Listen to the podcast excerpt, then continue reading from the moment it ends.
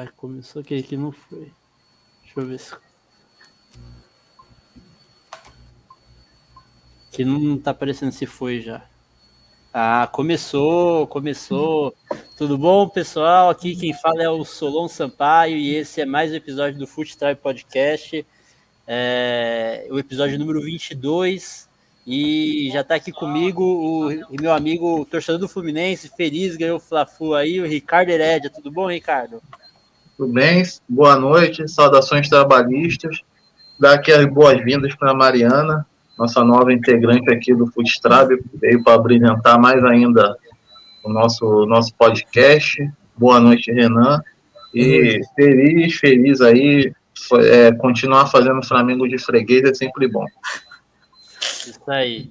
E aí que a gente tem, como ele, o Ricardo já falou, a gente tem a estreante aí na noite, a, ela que já foi, já teve aqui no Tribe como convidada, né? Torcedora alvirrubra do Náutico, recifense, graduanda em direito aí, ela que causa aí um burburinho aí nas torcidas rivais aí do Recife, tá aqui para abrilhantar o Futetrave. Mariana Lessa, tudo bom, Mari?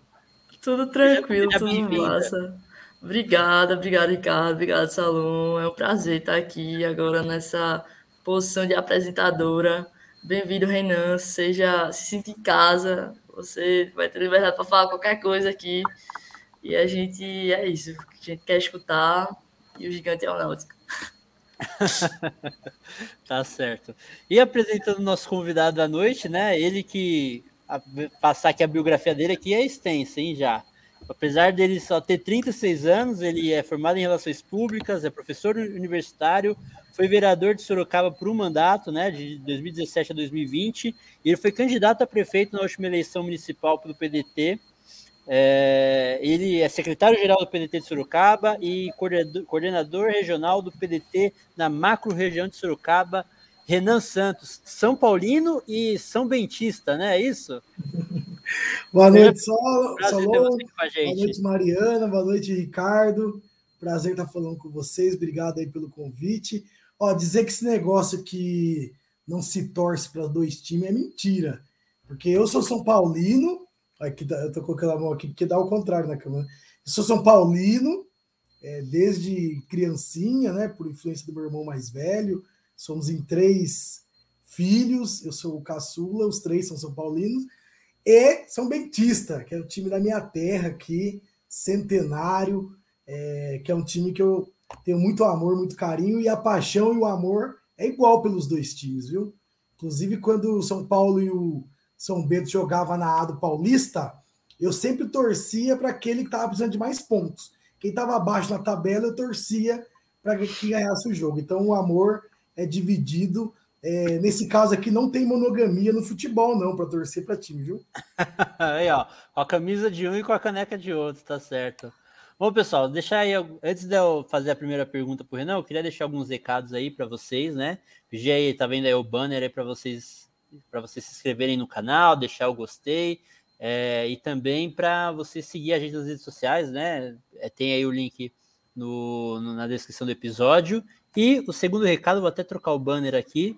Sendo milionário cirista ou não, agora você pode ajudar o Fuxitrave a crescer com doações. A chave Pix é fuxitravepodcast.gmail.com e também tem algumas opções aí de, de valor é, fixo aí, né? Da, tá, o link está na, na, descrição também do vídeo.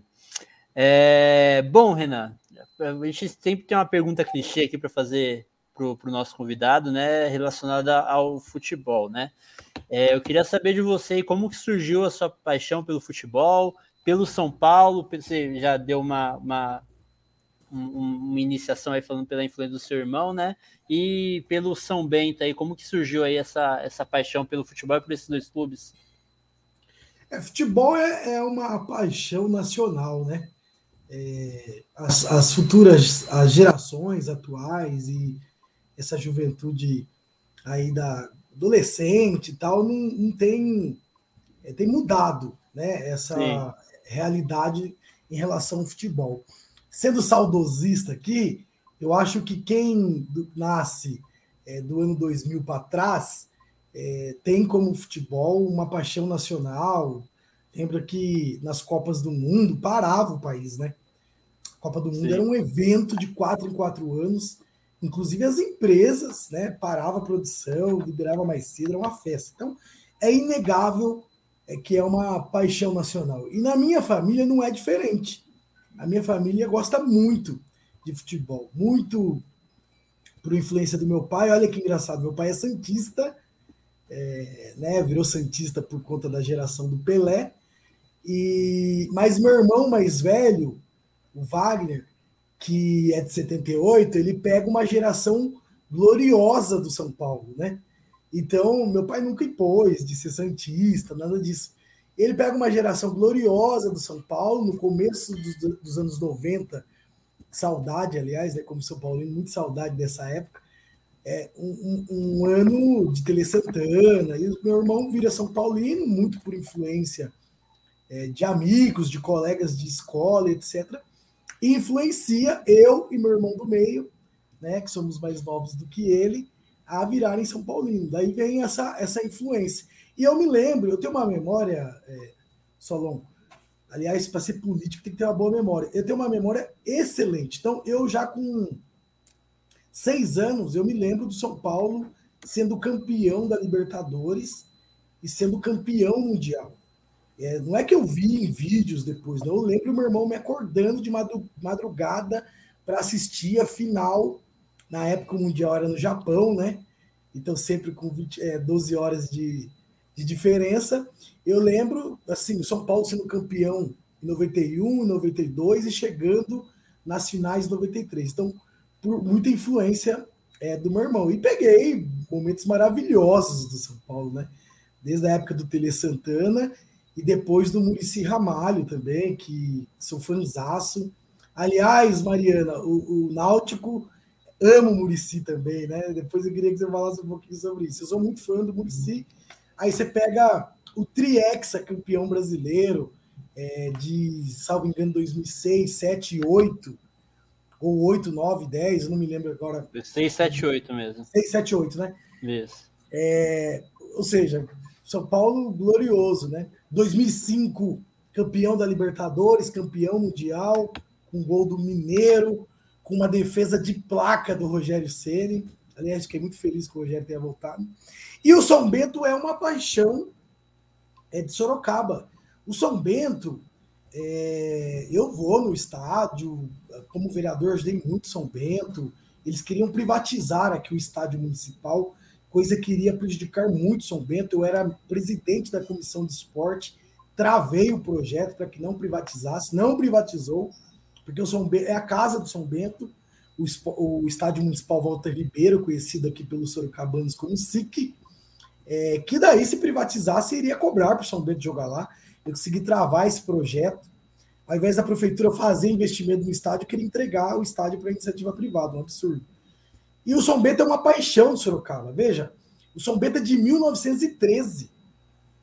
O São Bento é um time centenário, muito antigo. É mais velho que o Palmeiras. Isso. E o próprio São Paulo, né? O próprio São Paulo, que é de 1935. Veja, é, o Santos de Pelé, em 1963, perdeu para o São Bento, jogando aqui em Sorocaba, Campeonato Paulista, Série A do Paulista, perdeu por 3 a 2 Então, o São Bento é um time que é uma paixão do Sorocabano. Foi um, um berço de grandes estrelas. É, não sei se vocês se recordam do Paraná, que jogou, que é ídolo no São Paulo, que foi jogou na seleção brasileira, jogou Copa do Mundo ao lado do Pelé. E o Paraná foi revelado aqui no São Bento e estava nesse jogo que eu acabei de citar, de 1963, é, que venceu o Santos com o Pelé em campo, aqui no campo Humberto Reale, que é o campo do São Bento, tem o estádio que eu falei agora, e tem o campo, que hoje é o campo de treinamento, que é concentração de São Bento. O Santos veio jogar aqui a Série A do Paulista e perdeu para o São Bento de Sorocaba. Então, veja que o São Bento é um time que tem história, é apaixonante o São Bento, então não tem como eu torcer só para o São Paulo ou eu torcer só para o São Bento, que são duas paixões. E eu, como apaixonado pelo futebol. Torço para esses dois. Agora, eu tenho, eu nem falei isso para o Solon aí nos bastidores, eu tenho uma relação muito forte com o futebol varziano de Sorocaba. É, eu era, tenho há muitos anos, meu pai sempre acompanhou o futebol varziano lá no passado, né, quando eu era molequinho, ele me arrastava para a beira dos campos, e eu cheguei a ter relação, parceria, é, sintonia com 26 times do futebol varziano aqui de Sorocaba. Hoje eu tenho, estou fora de mandato, mas ainda assim eu tenho oito times que eu acompanho de perto do futebol varziano Sorocaba, que também é uma paixão do sorocabano.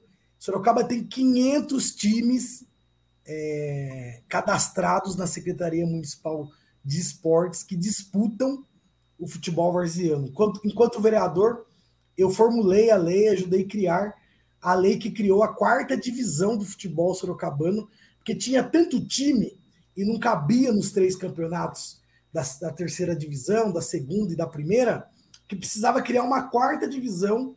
Enquanto vereador, já no primeiro ano, fiz uma audiência pública e ajudamos a criar a lei. E Sorocaba, então, tem essa cultura também do futebol varziano. E eu acompanho de perto o futebol varziano, estou sempre na beira de campo, sábado, domingo. É, então é uma paixão verdadeira e não é.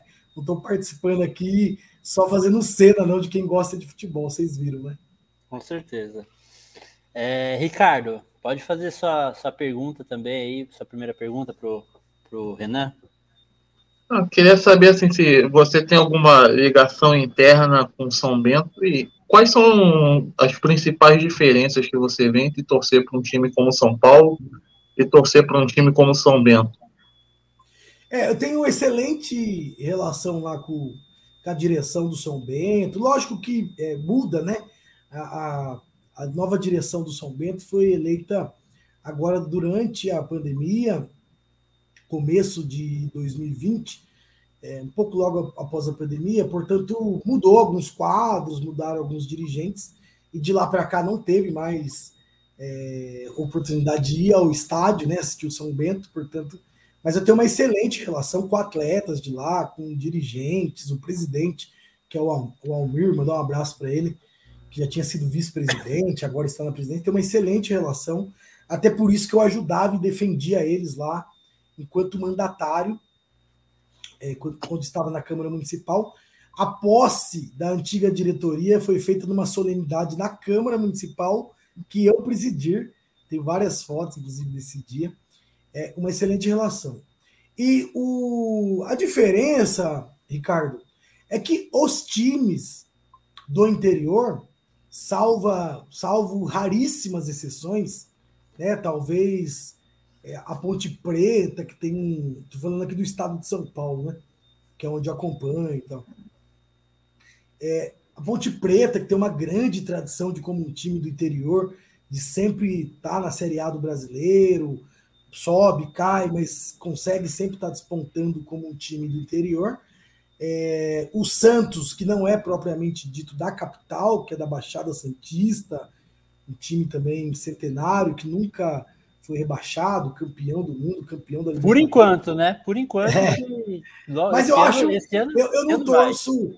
Eu tenho um carinho muito especial pelo Santos. O meu pai é Santista, como eu disse.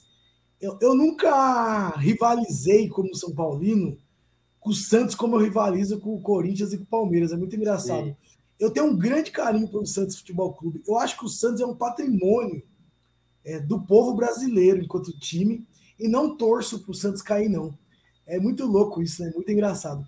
Mas dizia, é, o Santos e, e agora o Bragantino, como time empresa, né, que tem uma baita patrocinadora mundial, que é, é essa empresa de, de esporte e de energéticos, que é uma exceção também muito recente. O interior é, muito, é sempre muito sofrível os times do interior. Você pega times históricos do interior que já fizeram história, que tinha grande protagonismo no futebol é, paulista, o 15 de Piracicaba, enfim, vários times aí pelo, pelo, pelo interior afora, que sempre fica muito dependendo dessa relação é, econômica. Portanto, o, o São, embora o São Paulo há muito tempo não tem uma fase boa, né? A diferença do, do São Paulo para o São Bento é que a gente sabe que o São Paulo pode não estar em fase boa, mas que a fase virá uma hora, né? A fase boa virá. Nós somos campeão paulista esse ano, então foi uma alegria para o São Paulino após é, é, nove anos sem ganhar o título, mas nós sabemos que uma hora virá, né? É, o, o, o, acesso que o São Paulo, enquanto time da capital, com a potência de mais de 30 milhões de São Paulinos espalhado pelo Brasil pelo mundo, que as megas marcas têm interesse, a, a, o próprio perfil da diretoria, que é uma diretoria elitizada, via de regra de pessoas que são que não precisam, que têm tempo para se dedicar, que tem seu sustento de forma independente, é muito diferente do time do interior. Veja, aqui no São Bento, são dirigentes, é, pequenos comerciantes, é, profissionais liberais, advogados, que dedicam o seu tempo, assim, muito precariamente, porque precisa levar o leite e o pão para casa, dedicam o seu tempo nas horas vagas para ajudar a manter o time. Então, se o São Paulo, eu sei que mesmo na fase ruim, uma hora vai melhorar e vai trazer uma alegria, eu sei que o São Bento é sempre muito sofrível, né? É sempre lutando para não cair, é sempre correndo atrás de um acesso e não de ser campeão, infelizmente. Nós é, conseguimos ficar, o São Bento conseguiu ficar, salvo engano, cinco anos, é, cinco ou seis anos consecutivos na Série A do Paulista aqui em São Paulo. Cada vez que nós conseguimos ficar na Série A do Paulista, era para nós como se fosse um título. E o São Paulo, quando perde numa semifinal do Paulista, a gente xinga, né? O São Bento, quando chegava, classificava para permanecer no ano seguinte, era uma alegria, era como se fosse um título. Então, são amores iguais, mas com expectativas muito diferentes. O São, o São Bento hoje está na Série C, né? Do, do Paulista? Do brasileiro. Do brasileiro. É, do brasileiro agora caiu, infelizmente. Para D. É. E tá no, na B do Paulista. Ah, entendi. Na, sim. É...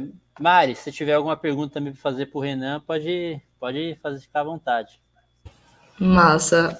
Primeiro, né, respondendo a coisa de Murici. É, Murici, velho, ele meio, o Náutico tava assim há títulos há anos e anos. Ele veio para o Náutico, formou um time bem mediano e conseguiu ganhar o título. É por isso que toda a devoção por Murici aqui, a terra de Murici. Murici é, quando vem fazer jogo aqui no, nos aflitos, ele ganha camisa, ele é ovacionado, enfim, é, é, massa essa relação com ele.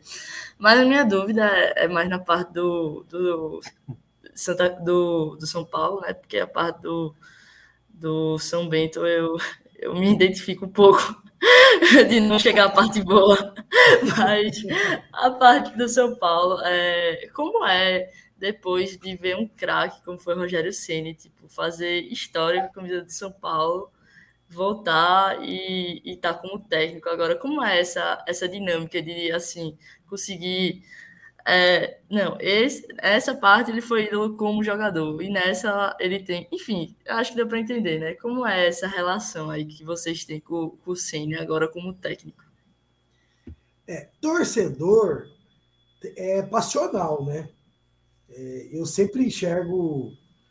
Eu, eu sou dirigente aqui de um time da Várzea, não sou cartola de futebol, mas sou dirigente de um time aqui da Várzea e sou torcedor. Eu já fiz parte da Independente, inclusive, que é a maior torcida organizada de São Paulo. É, fui membro lá, acompanhei uns 10 anos aqui da subsede de Sorocaba. Então eu consigo é, identificar bem as opiniões a partir da onde saem as opiniões, né? E, e, torcedor é isso, torcedor é vitória, não importa o amor que o, que o torcedor genuíno tem pelo Rogério enquanto atleta, enquanto campeão e que fez história no São Paulo, não é o amor pelo Rogério treinador ou o Rogério que eventualmente fosse dirigente do, do São Paulo. Então, é, eu quando o Rogério foi ser técnico do São Paulo a primeira vez, é, é, eu gosto muito de analisar futebol e eu falava para meus amigos mais próximos e tal, eu falava, ó, um erro. Porque o, o futebol, você veja, o Tite, que é um técnico tarimbado, tarimbado, o cara já foi campeão, já foi treinador fora, tem uma baita de uma experiência, de uma escola gaúcha, que é uma escola tradicional do futebol brasileiro.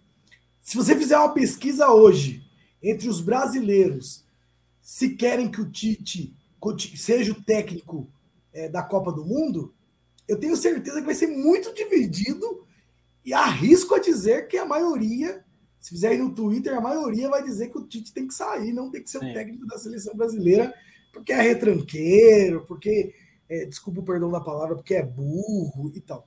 Então veja, o Rogério precisava tarimbar, eu achava. Né? O Rogério precisava circular o Brasil, jogar em time pequeno, do ponto de vista estrutural, porque é, o Brasão aqui não existe time pequeno, todos têm uma história linda, todos têm uma história de luta. Mas ir para um time que tem pouca estrutura, depois ir para um time que tem média estrutura, depois para um time grande que nem é o, o Flamengo, né? Foi lá, muito embora já no final do Campeonato Brasileiro, mas conseguiu é, ser campeão com o Flamengo. E sabia que ia ser uma queimação, porque fazer um cursinho de técnico, ainda que seja na Europa, não é suficiente para você ter tarimba. Porque, meus Sim. amigos, o futebol é muito parecido com a política, por isso que são duas paixões que eu amo. É, é experiência, é jeito, é trato, é como se relacionar, não é só esquema tático, frio.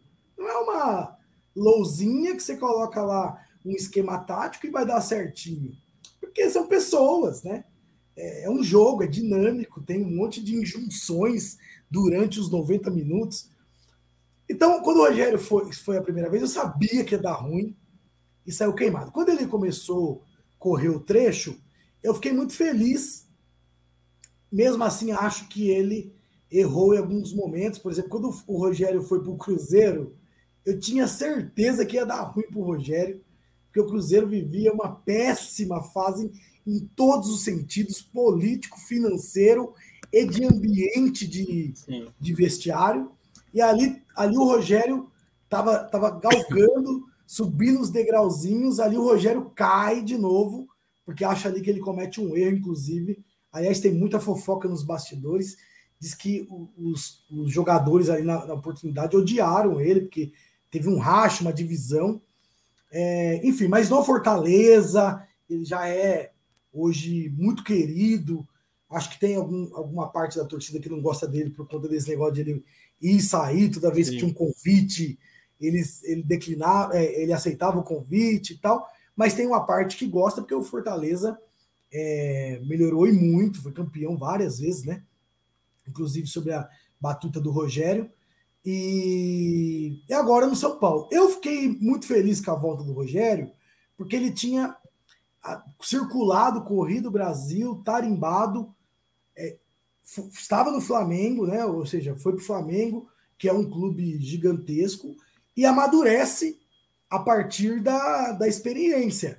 É, o, o, professor é, na escola de formação de técnico ensina é, mas quem ensina melhor é a vida. Aliás, isso é, é, é para a nossa vida pessoal. A faculdade ensina, a escola ensina, mas não tem professor melhor que a vida. E daí o São Paulo, nesse momento que vive, um momento inclusive delicado. São Paulo está a cinco pontos do Santos, que é o primeiro na zona de rebaixamento, que precisava de pulso, né? Precisava ter uma mistura de é, esquema tático, de velocidade, mas sobretudo de amor e de pulso, que é o Murici, a relação do Murici com São Paulo. O Murici tem essa relação com São Paulo. O Murici é filho, cria do Tele Santana. A vida do Murici Ramalho é o São Paulo. O Murici estava ganhando rios de dinheiro comentando futebol na TV fechada. O médico dele proibiu dele se meter com, com futebol por conta da questão de saúde. E o cara não aguentou, ele não voltou como técnico, mas está no estádio todo jogo, na cabine, na cabine sofrendo. E sofre dobrado, porque como técnico ainda o cara pode mexer as peças, como dirigente ou como é. profissional do clube, ele fica como espectador. Então, resumindo, Mariana, eu fiquei muito feliz com a volta do Rogério e enxergo que o São Paulo vai salvar 2021, se classificando para Libertadores ali em sétimo, oitavo, porque vai ser um G9 2021. É, você não pode ser até, G, até 9, né? Vai dominar os brasileiros aí na Copa Libertadores. Então, eu considero que nós vamos classificar por conta que ele dá esse espírito de amor, de, de entrega, de, de luta, de guerra. E quem conhece os bastidores do vestiário, é, como eu conheço, ainda aqui na Várzea, é, isso é fundamental também, que é o tal do chacoalhão, a motivação, o, o, o a palestra, a pré-eleição antes do jogo. Mexer com o brilho do jogador e, ao mesmo tempo, dar confiança. Técnico de futebol tem muito uma questão psicológica também. Tática, todos eles aprenderam jogando bola e também na escola de formação.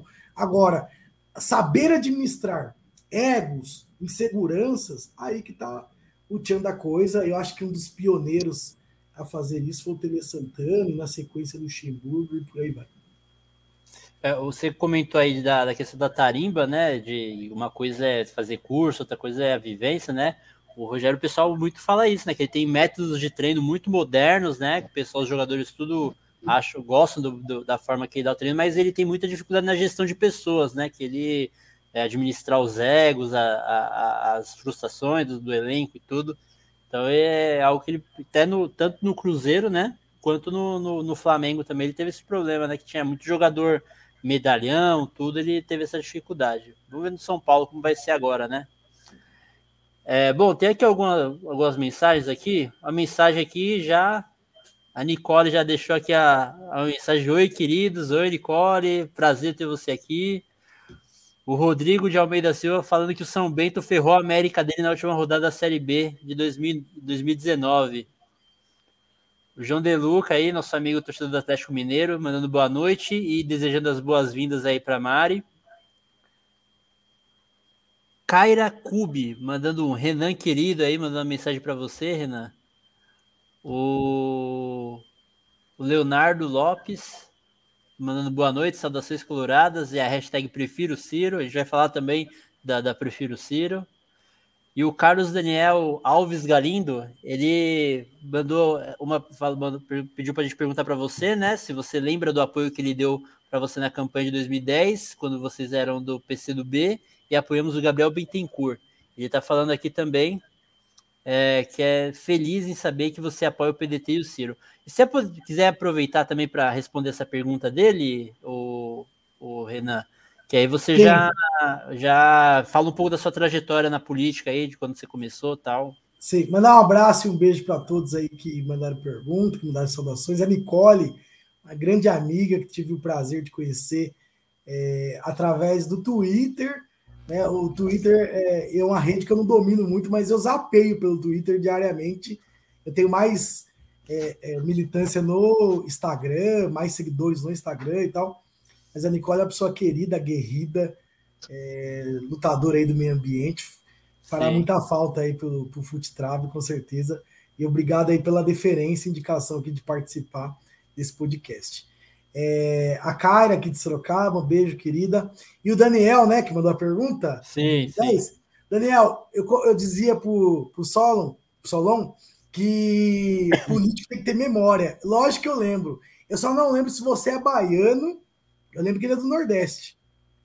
Eu não lembro se ele é ba baiano ou pernambucano. Depois queria que você respondesse aí. Mas eu lembro perfeitamente. Eu milito desde os 13 anos é, comecei minha militância no Grêmio Estudantil da minha escola estadual, escola que eu estudei minha vida toda, que é do bairro aqui, inclusive onde eu moro até hoje. Eu moro na zona norte de Sorocaba, que é a região periférica aqui de Sorocaba. E para melhorar minha escola, entrei para o Grêmio, virei presidente do Grêmio. Aos 16 anos, eu participo de uma primeira campanha eleitoral, ajuda a eleger um vereador, aqui um vereador jovem, na época vereadores mais jovens da, da, da, da história da cidade. Me filio ao Partido dos Trabalhadores. É, é, meu pai sempre, meu pai é metalúrgico, foi metalúrgico, hoje aposentado, tem uma história que viu o, Partido dos Trabalhadores nascer, a Central Única dos Trabalhadores, portanto, por influência, né? E já tinha, já enxergava, ainda que muito novo, é, ali com 14, 15, 16 anos, já enxergava, é, já tinha uma visão de mundo, né? Que, que era uma visão de lutar pelos direitos dos trabalhadores, que os trabalhadores e a população, o povo, precisava ter mais direitos à saúde, educação, à alimentação digna. Me filiei ao PT com, com 16 anos e, por conta da, da política de correntes do PT e tal, eu me incomodava muito e, na oportunidade, eu fui convidado a ir para o PCdoB, junto com o Gabriel Bittencourt, é esse que o Daniel cita aí é, na mensagem, e, chega, e o PCdoB tinha ali o mesmo viés de esquerda, inclusive com muito mais formação, com muito mais organização, ainda que menor do ponto de vista estrutural, com muito mais organização, e uma coisa que para mim foi fundamental para me decidir, que eu decidi sair do PT, que foi que o PCdoB não tinha, ou não tem, políticas de correntes, de tendências, grupismo, tinha uma unidade na luta, e no PCdoB eu fico por 13 anos, fui membro da executiva estadual do do PCdoB, coordenei toda a região do PCdoB aqui por muitos anos, é, pelo movimento estudantil já na universidade como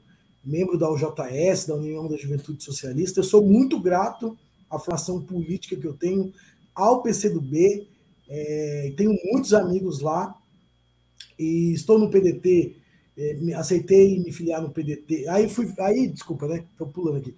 Aí eu fui presidente do DCE, do Diretório Central da maior universidade aqui de Sorocaba, que é a Uniso, Universidade de Sorocaba. Na, na, minha época tinha 13 mil alunos. Fui presidente por dois mandatos e eleições disputadas com outras forças políticas. É, quebrei a hegemonia de um grupo que estava 10 anos à frente do diretório. Fui eleito, reeleito, consegui fazer o grupo, né, a, a chapa que eu compunha, a diretoria, conseguiu fazer boas transformações.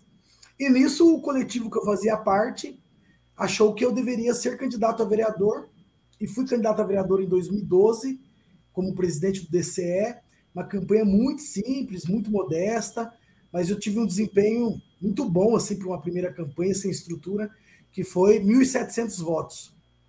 E daí, dois, aí nisso eu continuei a militância, me formei, fui lecionar, aí eu entrei para lecionar na Exanc, que era uma faculdade que tem aqui em Sorocaba, e na Unip. E fui candidato de novo a vereador, escolhido pelo grupo daí partidário é, e do sindicato que eu sou dirigente. E daí eu fui eleito com 3.200 votos e fiquei lá na Câmara Municipal quatro anos, fazendo mandato combativo, em defesa dos trabalhadores, da juventude, da educação, da saúde do povo. E aí veio esse desafio de ser candidato a prefeito, é, muito pela angústia que eu sentia de no parlamento você não conseguir realizar as coisas que o povo precisa, apenas de indicar, sem que o prefeito tenha obrigação de fazê-la, e de fiscalizar. Eu fiscalizei tanto que eu acho que foi uma das coisas que eu não via perspectiva de um mandato é, melhor do que o que eu fiz, que nós caçamos o prefeito aqui dois mandatos, duas vezes. Nós caçamos uma vez é, por corrupção, uma série de problemas. Só que na oportunidade teve um vício jurídico, que faltou um voto, ele conseguiu reverter juridicamente depois no tribunal e continuou cometendo as mazelas, e daí nós caçamos de novo. E eu atuei ativamente, daí caçou de vez, ele não voltou. E eu atuei ativamente na fiscalização é, do executivo, fui presidente de CPIs, fui presidente da CPI do transporte de Sorocaba, Fui presidente da comissão de saúde da Câmara Municipal, que dá muito trabalho, é, porque a população procura o vereador achando que o vereador tem poder de resolver os problemas da saúde. A, a saúde é muito complexa, é sempre muito dinheiro. Sorocaba é uma cidade grande, Sorocaba tem 700 mil habitantes é, e um orçamento de 3 bilhões e 300 milhões de reais. Você pegou ainda o, o início da pandemia, né, no final do seu mandato, né? Pois é, ainda pegamos o, início da pandemia. Portanto, foi um mandato que eu atuei é, uns quatro anos, 12 meses, quatro vezes por é, quatro semanas por mês, sete dias por semana, 24 horas por dia, muito intensamente. Então, não via perspectiva de ter um mandato melhor do que eu fiz e tinha essa ansiedade de conseguir resolver os problemas do povo. Porque quem resolve os problemas do povo, na prática, é o executivo. É o executivo que tem poder de falar que o posto de saúde vai ter remédio, médico, vai ter creche é, para atender é, os direitos, o direito das crianças. Então, aí eu fui construir um projeto com um coletivo, né, do mandato partidário, de pessoas da sociedade que queriam construir esse projeto, e nós criamos, é, por um ano, debatendo, um projeto municipal de desenvolvimento econômico e social, muito ancorado é, no PND do Ciro. Né? Comi o livro por um ano, de capa a capa, nós construímos o nosso plano de governo e o projeto que nós apresentamos para Sorocaba é baseado muito no dever da esperança do Ciro Gomes. Aí tem um monte de injunções, né? Eu tinha apenas um partido coligado comigo, eles têm pouco tempo de TV, uma campanha muito modesta. Aqui Sorocaba tem TV própria na campanha, assim como nas capitais. Aliás, a TV da propaganda eleitoral aqui passa para um milhão e meio de pessoas, porque ele passa nas cidades circunvizinhas aqui de Sorocaba. Então tinha pouco tempo de TV, uma estrutura muito modesta, perto do que os concorrentes tinham. É, teve a questão do voto útil também, porque tinha um candidato do mesmo campo do PSOL coligado com o PT, mas ainda assim nós conseguimos eleger um vereador do PDT com chapa própria, chapa pura, fizemos votos sobrando, faltou 800 votos para fazer dois vereadores, nós fizemos 16.500 votos na chapa de vereadores, sendo que com 17.300 fazia dois. Elegemos um vereador com chapa própria, com força própria, é, e eu tive 10 mil votos para prefeito.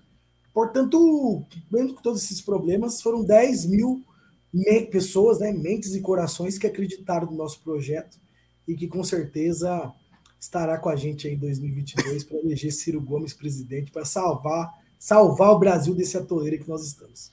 É, você falou aí que você rompeu a hegemonia aí no, no DCE, agora a gente está precisando também romper a hegemonia aí no campo, né? No é. nosso campo.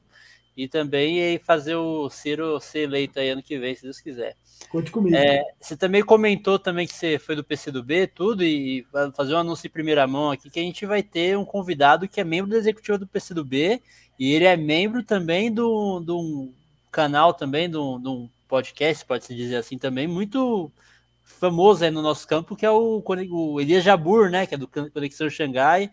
Você chegou a conhecer o Elias Jabur pessoalmente? Conheci, conheci porque eu fui em vários congressos nesses 13 anos, eu fui em várias conferências e congressos do PCdoB. O Elias é um grande quadro, é, um grande pensador da política brasileira, um grande quadro comunista.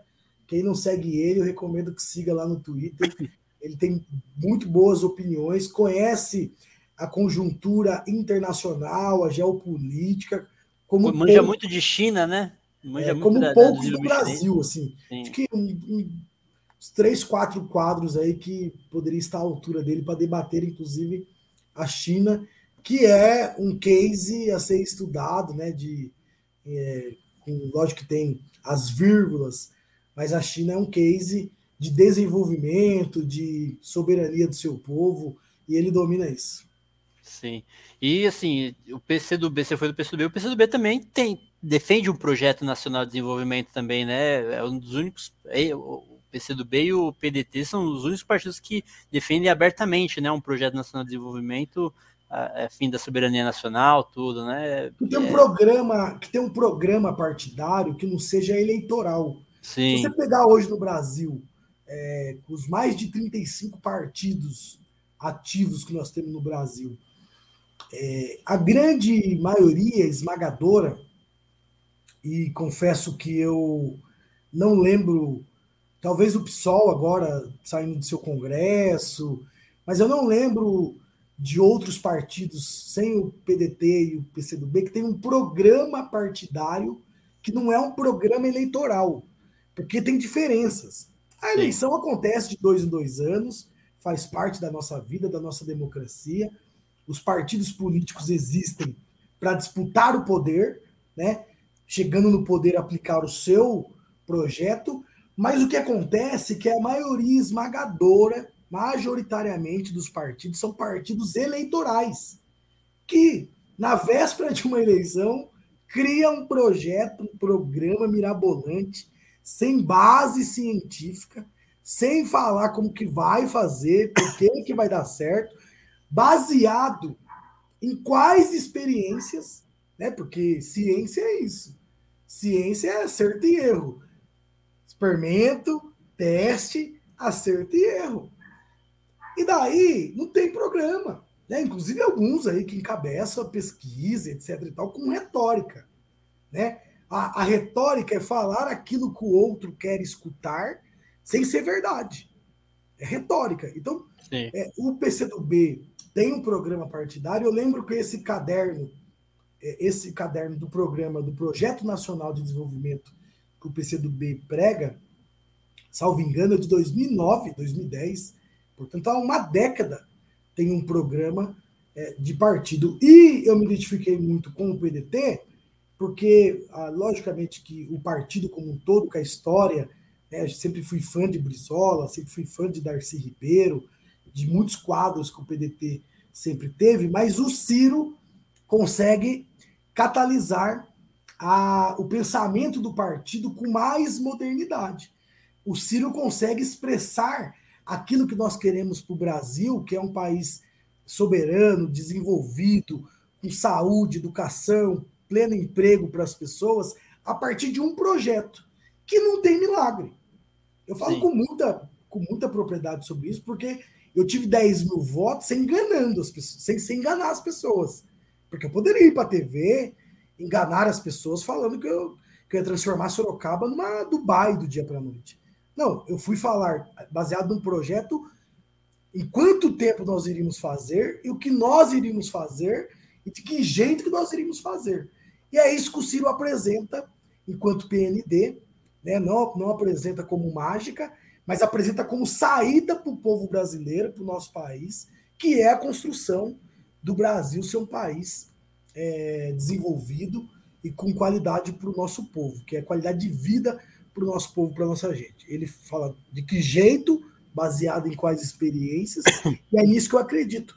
E veja, eu, eu fico muito é, assim impressionado com setores da esquerda que, via de regra, é, o nosso campo, veja, os professores, os acadêmicos, os intelectuais, a maioria são do nosso campo. Né? E daí tem gente do nosso campo que não fala como vai fazer, isso é retórica. E o Ciro, como um acadêmico que é, inclusive professor, né, com é, experiência internacional, e, e daí ele mostra que ele já foi. Não é baseado em nada. O camarada já foi deputado estadual, prefeito, prefeito de capital, governador, ministro da Fazenda, ministro da Integração Nacional. Ele apresenta baseado em dados científicos, da onde, por quê, como, de que jeito. E daí tem setores do nosso campo acreditando em retórica e falácia. Inclusive, nós, a gente vivendo num outro ambiente. Nós vivemos num ambiente que não é um ambiente da década do ano 2000 e do começo de 2010. Nós vemos hoje um ambiente complexo do ponto de vista é, de, econômico. Né? O mundo passa, o capitalismo, na minha opinião, baseado naquilo do meu repertório, daquilo que eu pesquiso, estudo o capitalismo, passa por uma crise profunda. Né? E os países, os, os ditos países desenvolvidos também passam por essa crise embora agora volte a crescer timidamente, né, as potências e tal, é nesse mundo, é nesse ambiente que nós temos que colocar para onde nós vamos sair. Não é naquele ambiente de 2010, do mundo inteiro em ascensão, é, muito dinheiro na economia e etc. E, tal. e vivemos uma crise é, sanitária e de ponto de vista geopolítico. Veja que a China de 2021 não é a China de 2002, de 2000, 2002. A China, em muito pouquíssimo tempo, será a, a, número um da potência mundial, em muito pouquíssimo tempo. Eu não tenho dúvidas sobre isso. E daí os Estados Unidos e a Rússia, né, aqui é, na adjacência, também com seus interesses, né? Com seus interesses, portanto, como é que o Brasil se comporta do ponto de vista internacional? Tudo isso tem a ver com o nosso futuro. Nós não vivemos numa ilha isolada do mundo, portanto, é uma outra conjuntura, um outro aspecto econômico que nós vivemos. E acredito, é, como professor, como político, como militante, sendo de esquerda, que o Ciro Gomes tem o melhor projeto para o país para tirar a gente desse atoleiro que nós estamos e o povo tem sofrido e sofrido muito. Eu sou da periferia, moro aqui no Parque das Laranjeiras, na zona norte de Sorocaba, depois vocês dão uma gulgada aí. Na periferia, o povo tem sofrido e muito. Preço de carne de segunda a 40 reais. É. Né? Sem acesso de comprar é, óleo, feijão, arroz, às vezes comprando de terceira linha. Portanto, nós precisamos é, votar em quem tem projeto para tirar. Será uma mágica? Não, é projeto. Projeto você, você nós temos um timoneiro que sabe para onde vai, em quais fases nós vamos atingir o nosso objetivo. Ah. Ô, Solo, pode cortar, viu? Pode me Não, cortar. tudo bem, pode falar. Pode eu falar. Sou, eu sou político e professor, você imagina se pode falar. a gente quer ouvir mesmo. É bom que dá uns cortes legal depois do episódio. Você falou aí de questão de programa eleitoral de alguns partidos, é tão eleitoral que em determinados casos, como a gente teve aí na eleição de 2018, que, que, que o Bolsonaro nem conta que nem projeto teve, né? a, o, projeto, a, o plano de governo dele era uma página, cada, cada tópico de uma frase, né? Mas a gente teve o Haddad que é, você vê que é tão eleitoral a coisa que ele fez, mudou o plano de governo dele do primeiro turno para o segundo turno, né? porque no segundo turno ele foi implementou, acrescentou a autonomia do Banco Central, que hoje os petistas falam falam que é contra e não sei o que lá, mas teve essa situação aí, né? Teve, tem aqui mais algumas mensagens. O, o Carlos lá respondeu lá sua, sua pergunta, o, falando pernambucano e moro na Bahia, isso mesmo, boa memória. Isso aí. Isso foi em 2010. É, tá com episódio há 11 anos depois. O Cristiano gremista do nome da Rosa, falando: Boa noite, Mari, seja bem-vindo. Eu pedi muito uma mulher na bancada, viu? É, aquele já. Dois episódios que a gente fez depois que a Nicole saiu, que a gente tava só eu o Ricardo, e aí ele falando de ter uma mulher.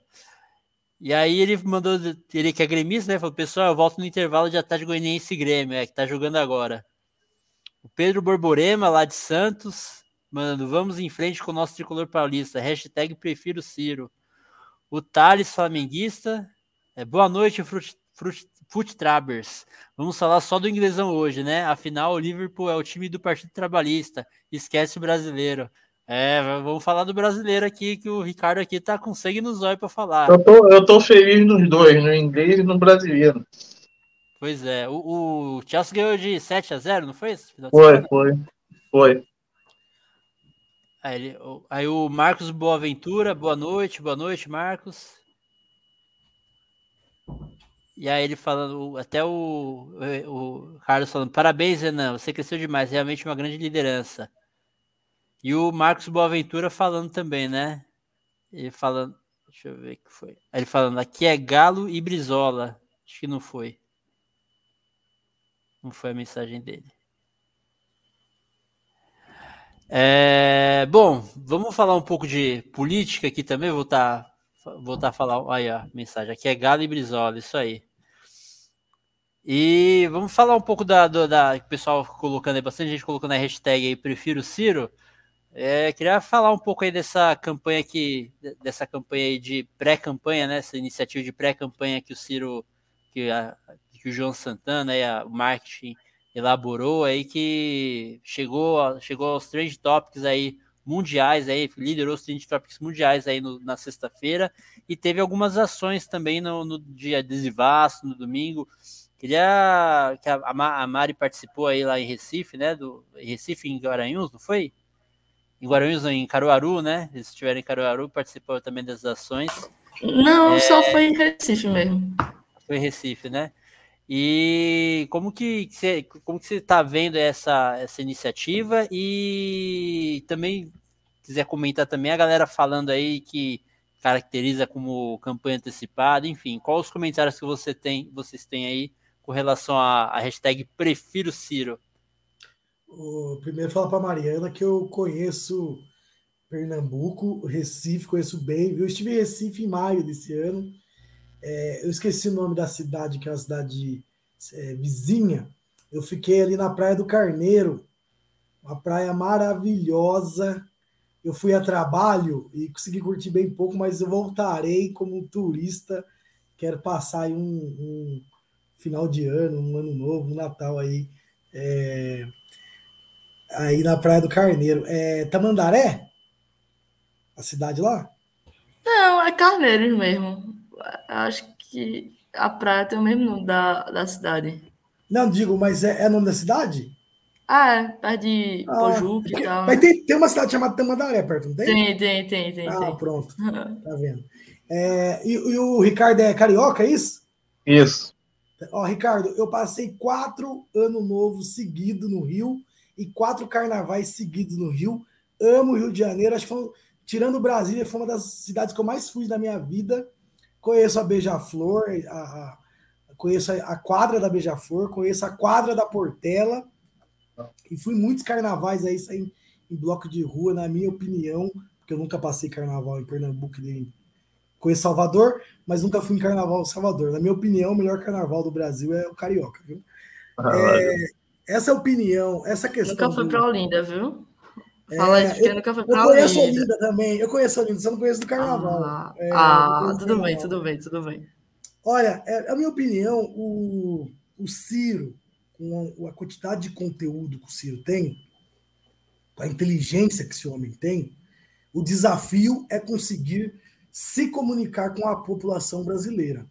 Eu sou comunicador, comunicólogo, sou formado em relações públicas, leciono na área de comunicação e com agravante de ser político. E um dos desafios que nós temos é conseguir que aquilo que você quer transmitir para a população de maneira simples, direta, né, sem ser burocrata e sem também soberba ao mesmo tempo, porque o povo brasileiro, como um povo irreverente que é, é um povo que gosta de afeto.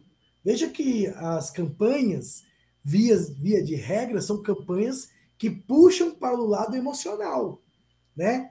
É, é sempre com jingles, fotografias, é, puxada para remeter a lembranças e aquilo que dá a sensação de bem-estar no imaginário do povo brasileiro. Portanto, eu fico muito feliz quando o nosso partido, o PDT, meu presidente Lupe, é, a direção, o conjunto da direção partidária enxerga que o Ciro de 2018 já era um excelente candidato, muito bom, mas que não conseguiu se comunicar né, com o conjunto da massa do povo brasileiro. Eu fui pesquisar um pouco como é que foi o voto do Ciro aqui é, no estado de São Paulo, em especial na minha cidade, Sorocaba. Quem votou no Ciro aqui em Sorocaba, e não foi pouco, foi é, 12% da população, do eleitorado, o Ciro teve aqui 35 mil votos, não é pouco, 12%, foi jovens universitários, é, na grande maioria classe média, alguns da periferia mas a maioria da classe média, ou, classe, ou a classe média profissionais liberais, né? advogados, contadores e tal. Isso tem um recorte. Qual que é o recorte? Que a campanha do Ciro de 2018 não chegou na periferia. E quem elege o presidente da República, quem elege o governador, quem elege o, o prefeito, né? É a periferia, é o povo trabalhador. E, portanto, tem alguns aspectos que é preciso. Conteúdo nós já temos, que é o mais difícil. O homem tem conteúdo, sabe falar o que vai fazer, como vai fazer, como é que vai melhorar a vida do povo. O desafio é como é que se comunica. Nesse sentido, eu fiquei muito feliz com a contratação do João Santana, que é um mago da comunicação política. E eu tenho muita tranquilidade por isso, porque o Ciro, pela sua biografia, não é alguém que se deixa a vender ilusões, né? Então o desafio maior é como é que se comunica melhor com o conjunto da massa do povo brasileiro. Então esse é o primeiro aspecto. O segundo aspecto que o João Santana é, introduz isso que eu estava falando, que é o aspecto da linguagem simples do povo. Você veja, aquela série Canudos, aquilo é de uma obra, Sim. é de uma plástica.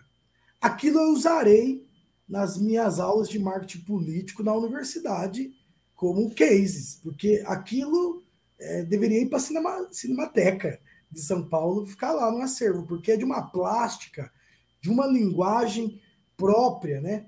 Que é do povo brasileiro, em especial do povo nordestino. A Mariana pode falar até melhor do que eu sobre isso. Portanto, acho que tem ido muito bem. Agora, antes de falar do Prefiro Ciro, é, eu preciso fazer um, um parênteses aqui. Eu penso que está acertando, mas em algumas redes é preciso usar linguagens é, específicas. Veja, eu, é, eu, eu, eu, eu zapeio pelo Twitter, mas eu não, não, não tenho engajamento no Twitter. O Twitter é absolutamente diferente do Instagram, que é absolutamente diferente do Facebook, que é absolutamente diferente da TV. E do TikTok, então, que agora também está bombando ultimamente? Eu, eu, nem tenho, nem, nem, nem sei como é que faz. Mas é completamente diferente. Portanto, você não pode pegar uma receita de pão e fazer a receita para todas as mídias. Embora no Twitter eu penso que tenha acertado, a militância virtual aí é algo também que nós temos que, que é uma coisa que gera muito incômodo aí nas outras forças políticas, né? Nós da Florzinha nós, é, quando, quando chega, chega mesmo. Então, no Twitter tem ido muito bem. Mas no Instagram, eu penso que tem reproduzido muito a lógica de TV nos vídeos. E Instagram não é. Instagram não é TV, né? Instagram é mais mostrar o dia a dia do Ciro. O Ciro precisa mostrar que ele é de carne e osso, que ele tem filho, que ele tem, que ele tem esposa, que ele come, que ele é um cidadão brasileiro como outro qualquer. Sim. É meio que é mostrar o dia a dia mesmo, mostrar às vezes a cara amarrotada, acordando, tomando café e tal. Então eu acho que precisa humanizar mais o, o Instagram do Ciro, que, que, quem dera eu, né? Mas falando isso aqui que me incomoda um pouco, tanto que o Ciro, dos, dos presidenciáveis aí, é, do top 4, top 5 das pesquisas, salvo engano, o Ciro está com um milhão, um milhão e cem mil seguidores, muito longe ainda do Bolsonaro e do Lula, portanto, tem que melhorar muito o Instagram. Agora, a campanha Eu Prefiro Ciro, eu achei uma sacada sensacional, porque dialoga com o nosso sentimento e com o sentimento da boa parte do povo brasileiro que se arrependeu de votar no Bolsonaro. Quem eu estou falando do camarada trabalhador que não tem partido político, Sim. que ele vota por ocasião, por sentimento de momento, que votou no Bolsonaro e está arrependido. E eu conheço muitos, muitos. Sim. Tirando aqueles que são por convicção de extrema direita, conservador, aqueles, né, que chega até dar repulsa na gente, o cidadão comum que votou no, no Bolsonaro, que está arrependido, e o camarada que é, tem críticas ao PT, aos desvios éticos é, do PT, a, a, ao mandato, né, sobretudo da presidente Dilma de 2000, pós 2014, que foi um desastre do ponto de vista econômico, esse o cidadão comum, você consegue expressar através do prefiro Ciro é, esses dois sentimentos, que não é fora Bolsonaro, já demorou para sair, e também não é a volta ao passado. Portanto, prefiro Ciro. Eu, se eu fosse sintetizar numa, numa palavra, é futuro e esperança. Ela sintetiza em uma palavra o futuro e esperança. Portanto, eu achei de uma sacada sensacional. A nossa turma aí é, não deixou barato, né? Fomos por trade topics aí, mostrando isso gera muito incômodo. Apanhar, gente, é bom. Candidato que não apanha é morno, viu? Não vai dar ninguém, certo, não vai dar bom. Só, só bate, só bate em pré, só, ninguém bate em cachorro morto, né? Ninguém, é, ninguém taca viu? pedra em árvore que não, que não, que não, dá, dá, dá fruto. fruto né? é. eu, eu fico muito feliz quando eu vejo aí, é, lembrando do Ciro. Muito feliz mesmo, porque eu falo, olha, tá dando certo.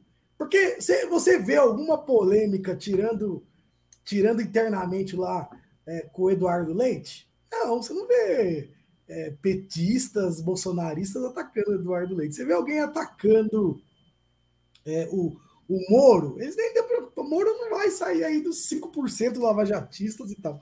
Estão atacando quem? Quem saiu de 5, foi para 7, foi para 8, foi para 10. E nas nossas internas é muito maior. Eu sei porque o presidente Lupe já falou para nós. É, as, nossas, as nossas pesquisas internas, nós estamos muito melhor do que essas pesquisas que têm saído na mídia. E o nosso objetivo, que é chegar em março, muito bem colocado, empatado tecnicamente, é, estando em segundo, empatado tecnicamente com quem está em segundo hoje. Portanto, tem dado certo. A nossa previsão tem dado certo. Por quê? Porque tem fal conseguido falar e o João Santana vem dar qualidade para conseguir transmitir aquilo que é o nosso projeto de país. Isso aí. E você, Mário, qual foi as sua, suas impressões aí da, da, desse final de semana aí que iniciou essa iniciativa aí, Prefiro Ciro? Então, é, eu gostei muito. É, gostei muito mesmo. É, aqui em Recife, a gente só teve a, panfleta, a panfletagem e adesivaço, né? A gente teve aquelas mobilizações que tiveram em outros estados, outras cidades de, é, de prédio e tal, enfim. Mas a parte do adesivaço, eu gostei muito. Eu também, esse final de semana, rodei, rodei o estado, né? Fui para Caruaru, que é aqui no Agreste, fui para Vitória de Santo Antão, que é na Zona da Mata, e assim, ontem, hoje mesmo a gente tava andando e viu tipo um adesivo de Ciro, assim, prefiro Ciro e tal.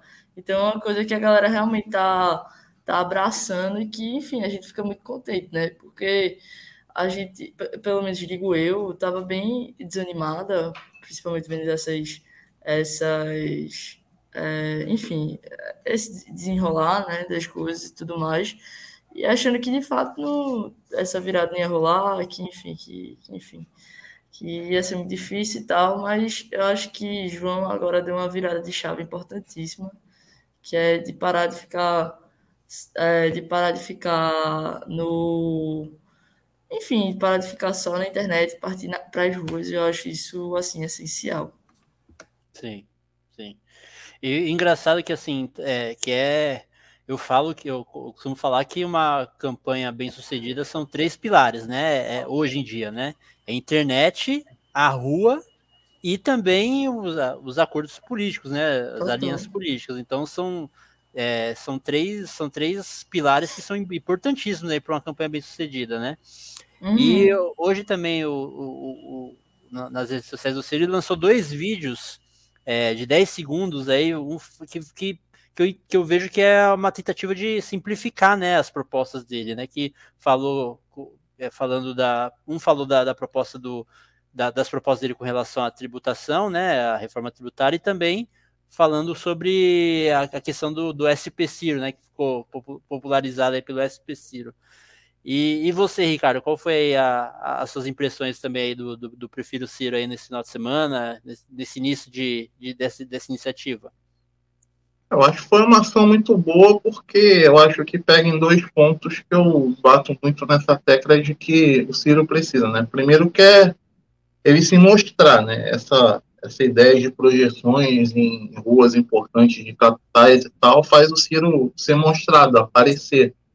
E a segunda, que aconteceu é, no domingo, é, com adesivaço e etc., que é a transição da militância da internet para a rua, né?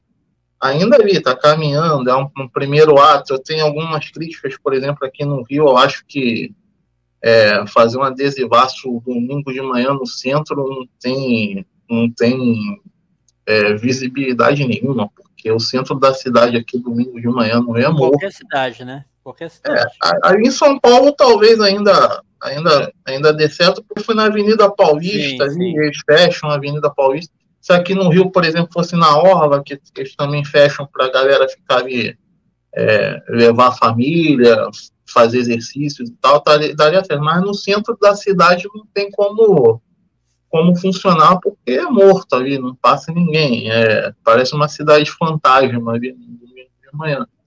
Mas essa transição é, da internet para para a rua, que eu acho que é um do, uma das motivações dessa campanha, é fundamental, porque a, a nossa militância sempre mostra muita força na internet, e agora que a vacinação está avançando e a gente vai poder voltar um pouquinho mais para a vida normal, é importante que tenha essa, essa, essa transição. Eu espero que, com o passar do tempo, tenham outras ações aí e a galera vá chegando mais junto. E também que essas ações ganhem uma capilaridade também no interior, né? Não só ficar nas capitais ali, a gente tem que é, focar também em outras regiões ali, porque o Ciro foi bem, é, muito, a votação dele em 2018 foi boa em algumas grandes capitais, o problema foi mais é, a interiorização do voto, né? Então a gente tem que levar também esses atos para outras regiões, para mais ali para o interior do Brasil, das, dos estados, enfim. Eu espero que o PDT também se preocupe com isso. Sim, importante.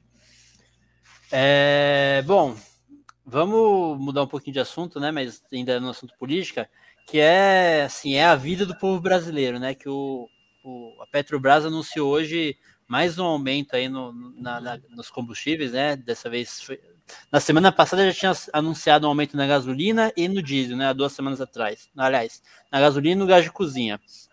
E agora ele anunciou mais um aumento na gasolina e dessa vez um aumento também no, no óleo diesel, né? É, queria saber de vocês aí como que vocês enxergam essa situação que impacta todos os preços, né? Até no frete, na inflação, e também que vocês tenham uma, uma, uma possibilidade de ter uma greve aí dos caminhoneiros é, no, no, dia 15, né? Queria saber de vocês qual que vocês comentassem com relação a isso, a, a, a, tendo como gancho aí essa, esse aumento, como que vocês têm avaliado aí a vida do, do, do, dos brasileiros aí é, com relação ao preço em geral, os preços da, da, das, do, dos, da alimentação, então, tudo que implica esse aumento aí dos combustíveis. Pode, pode começar, Renan. Olha, eu, eu tenho muito medo do que nós vamos passar agora nos próximos meses, porque eu tenho convicção que ninguém consegue segurar o Bolsonaro em qualquer que seja o campo, e o ministro da economia dele é um desastre, o cara que está preocupado com seus, com seus interesses corporativos. Portanto, eu tenho muito muita preocupação e muito medo do que nós vamos passar nos próximos meses até acabar 2022. Eu tenho, eu penso que a gasolina, sem uma intervenção é, do governo e, e, da Petrobras, né, a política de preço, que foi uma política já adotada é, pelo Temer, assim, logo após é, o impeachment de 2016, que, que dá continuidade nesse governo, aliás, e aprofunda, né? Que é deixar o mercado ditar quanto que vai pagar o barril do dólar. Eu tenho certeza absoluta que nós vamos chegar a gasolina a 10 reais, é, não no futuro muito distante, não.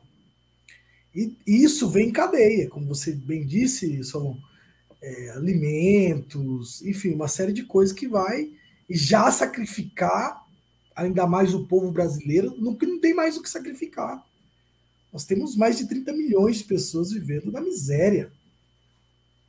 Então, assim, é, é a palavra não é nem preocupante, é desesperador o que nós estamos vivendo, por um erro político. Por isso que as pessoas é, não precisam se filiar a partido político, mas as pessoas precisam debater política e se interessar por política, porque a vida das pessoas estão ligada no seu dia a dia, no preço que ela paga no arroz, no feijão, na carne, na educação do filho, na saúde dela, é, ligado à política. São os políticos, os mandatários, os governos que decidam, decidem o nosso futuro. É, então, eu vejo com muita tristeza, preocupação e lamento o que nós estamos vivendo e com mais preocupação ainda do que nós vamos passar aí nos próximos meses até é, tirar esse monstro que hoje está sentado na cadeira de presidente da República. E você, Ricardo, qual que, como que você tem recebido essa? Ah, eu queria saber também de vocês como que tá mais ou menos o preço do combustível aí na, na gasolina aí na, na cidade de vocês, vocês costumam ver isso, ter a preço médio. Até cê, depois você pode responder também, Renan. Mas aí, como aí o Ricardo já responde, aí já emenda também falando como tá mais ou menos o preço aí. Sim, aqui eu, eu, reparo mais no preço da gasolina, né? Às vezes eu passo ali, eu passo a pé em algum posto, eu reparo ali, até por causa da notícia, embora não tenha carro, não, e tá por volta dos sete reais, tá? Se aproximando disso. Seis, seis e pouco, sete reais. E assim, é, eu acho que por exemplo, os caminhoneiros já estão no limiar ali da, da, falta de paciência. E essa semana até eu estava conversando no WhatsApp com a minha mãe, ela foi, ela já me mandou as notícias sobre um, um princípio de greve dos caminhoneiros, né? Eu tenho alguns, principalmente aqueles que transportam combustíveis, né? Já estava faltando gasolina em alguns postos aqui no Rio, inclusive. Então, eu acho que vamos, em breve, apesar da paciência dos caminhoneiros com Bolsonaro ser muito maior do que o que foi com a Dilma, por exemplo, eu acho que vamos chegar ao ponto daquela greve que a gente teve um tempo atrás que meio que parou o Brasil, né? E isso, isso acaba prejudicando tudo. A situação é muito, como eu já falei até semana passada aqui, a gente anda pelas ruas aqui no Rio, imagino que na cidade de vocês também é triste é, ver a quantidade de pessoas é, pegando comida no lixo. Sim. Gente, você anda assim um pouco, cinco, seis pessoas te pedindo dinheiro, até eu me sinto mal, assim, porque eu também não. Eu fico, eu fico, volto para casa pensando, eu também não tenho, né, para dar, porque a crise chegou em mim também, né, enfim. É, é, complicado, né? Você, você vê esse tipo de coisa parte do coração. A gente pegando comida é, de caminhão de lixo, e assim, a gente vê que isso vai de mal a pior, vai piorar mais ainda. Essa é a tendência e a gente não sabe o que vai acontecer, entendeu? É, como o Renan falou, é desesperador pensar nisso, assim, e a gente, a gente tem que esperar ainda, né? Eu não acredito que vai acontecer um processo de vítima e tudo mais, a gente tem que esperar a eleição e também não sabe quem ganhar a eleição se vai conseguir, como vai pegar o Brasil, quanto tempo vai levar para desfazer o que essa loucura que está sendo feita. Então é, é uma perspectiva muito ruim de futuro próximo aí. E a gente vai ter que lutar muito, a gente ainda vai ver muitas coisas absurdas aí é, nos próximos tempos vejo uma reversão rápida disso, infelizmente, porque a gente colocou um monte de imbecil ali no poder.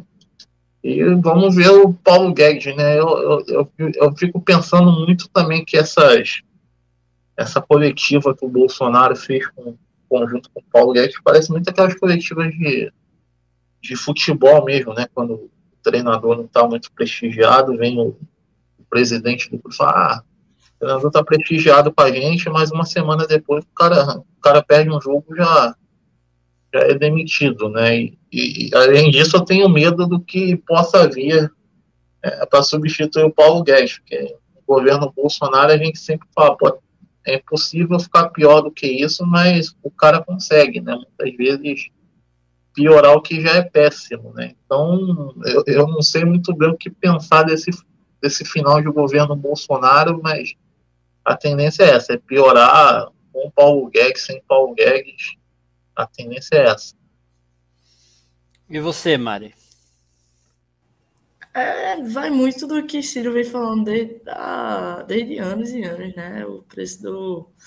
É, como a gente não tem nada aqui, produção interna, a gente acaba tendo que ficar muito dependente do preço do dólar e isso aí esbarra completamente. É uma sucessão de problemas, né? O preço do dólar aumenta, a gasolina aumenta, com a gasolina aumentando, o transporte acaba ficando mais caro, e com o transporte mais caro, tudo fica mais caro. Sem falar na inflação e todos os outros problemas econômicos que a gente vive, vive e, e já é até, inclusive, acostumado de viver, né? É muito triste. Realmente é é um pouco desesperador, assim, pensar, porque as, muita gente, principalmente durante a pandemia, começou a depender de, de enfim, moto, moto, de virar motoboy, de virar Uber, enfim, dessas profissões que no liberalismo abre os braços e, infelizmente, nossa população tão carente, tão carecida de empregos e oportunidades, vão lá e tem que abraçar.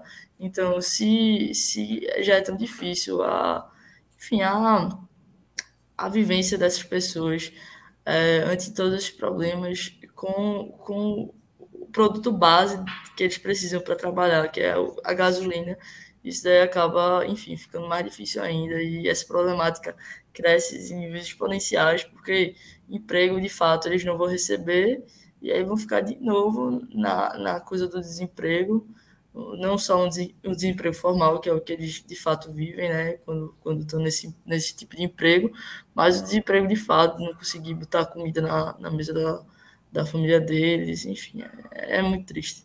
E aqui o preço da gasolina também tá seis e pouco já, já chegou em seis.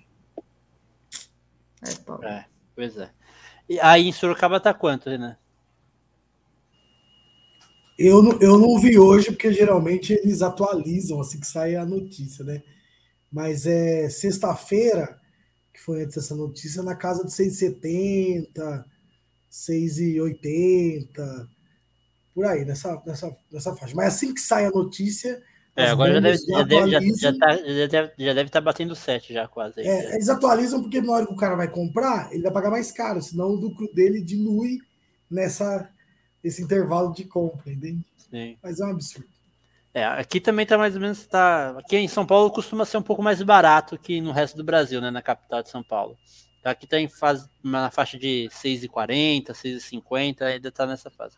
E assim, é, é, assim, é, é, é eu não sei que palavra dá para essa situação, né? Porque é um absurdo é, a, a nossa, o povo passando fome, é, até que né, a, a Mari citou aí as situações do, dos, dos, trabalhadores informais aí para aplicativo de que trabalha com moto, com carro, tá aí, esse preço da gasolina está até inviabilizando esse, essas atividades também porque a única saída que essas pessoas estão tendo pelo, pelo desemprego está sendo inviabilizada pelo preço da, da, da, da matéria-prima deles, né? Que é o combustível que faz que eles precisam é, comprar para poder, poder trabalhar.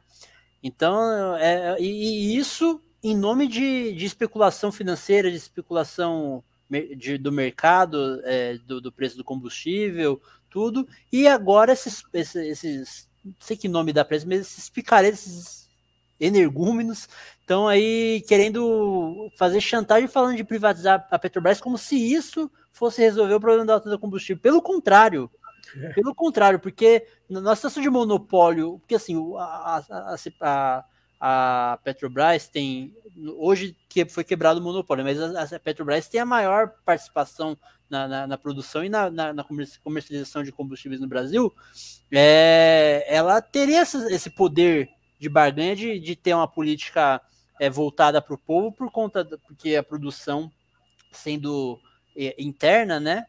E, e, além de ter de ter deixar nossa nossa capacidade de refino ocioso é, ociosa, ainda por, por, conta disso tem, tem que importar mais e, e a, adota aumenta usa o, o preço da especulação internacional lá do preço de Rotterdam. Até o, o o conterrâneo da, da Mari, o, o Felipe Lins, torcedor do Coral, do, do, do, do, Santa Cruz, teve aqui também e explicou também essa situação da política. Queria petroleiro, né?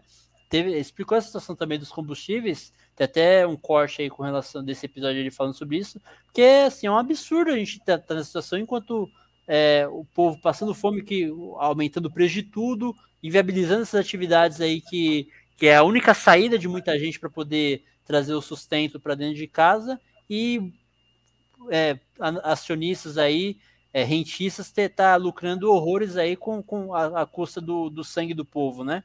É, algo que a gente não, não, tem, não tem palavras para expressar essa desumanidade, né? É, tem aqui um comentário para aliviar um pouco é, a nossa indignação. O Zeca aqui, ele mandou um boa noite pra gente e emendou com essa comentário. Como eu sempre brinco, não importa o preço da gasolina, eu vou sempre colocar vintão.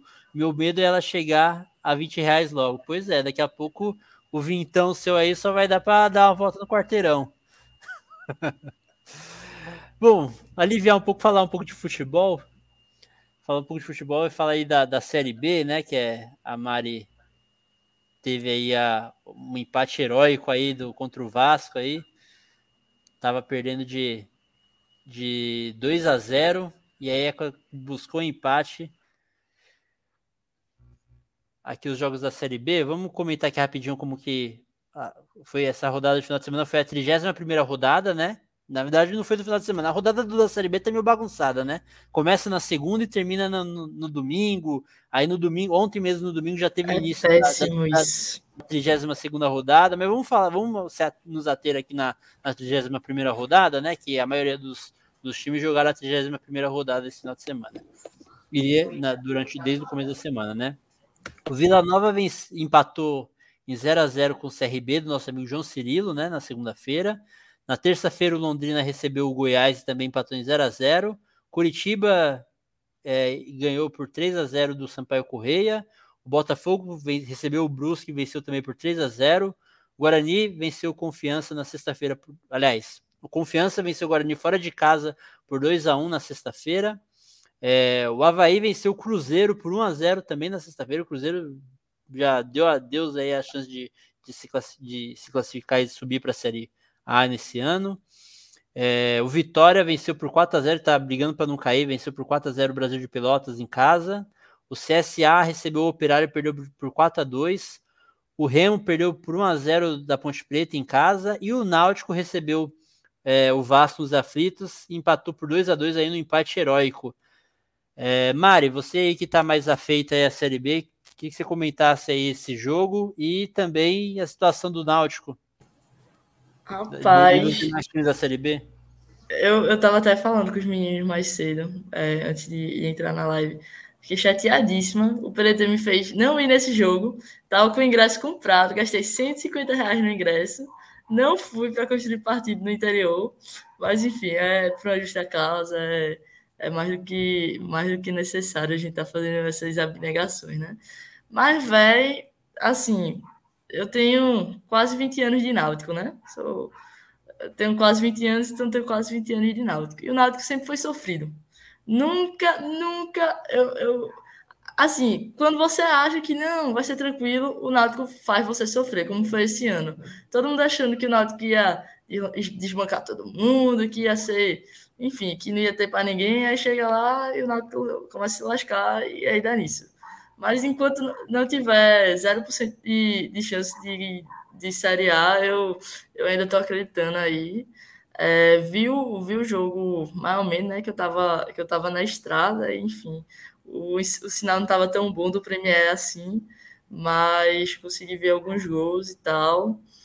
O Náutico, ele tá apostando em tudo ou nada, né? Acho que quem viu o jogo deu para ver. É, Hélio dos Anjos tá tomando as medidas bem ofensivas, assim. Normalmente ele jogava com dois volantes, agora ele só tá jogando com um, tirando o tipo da retranca.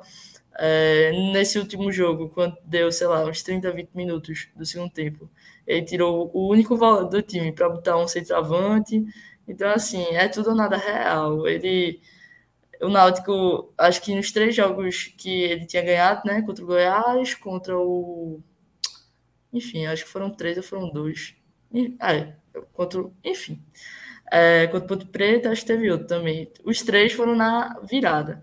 Então, assim, a gente, nos cálculos que a galera tá fazendo aí, os matemáticos, né?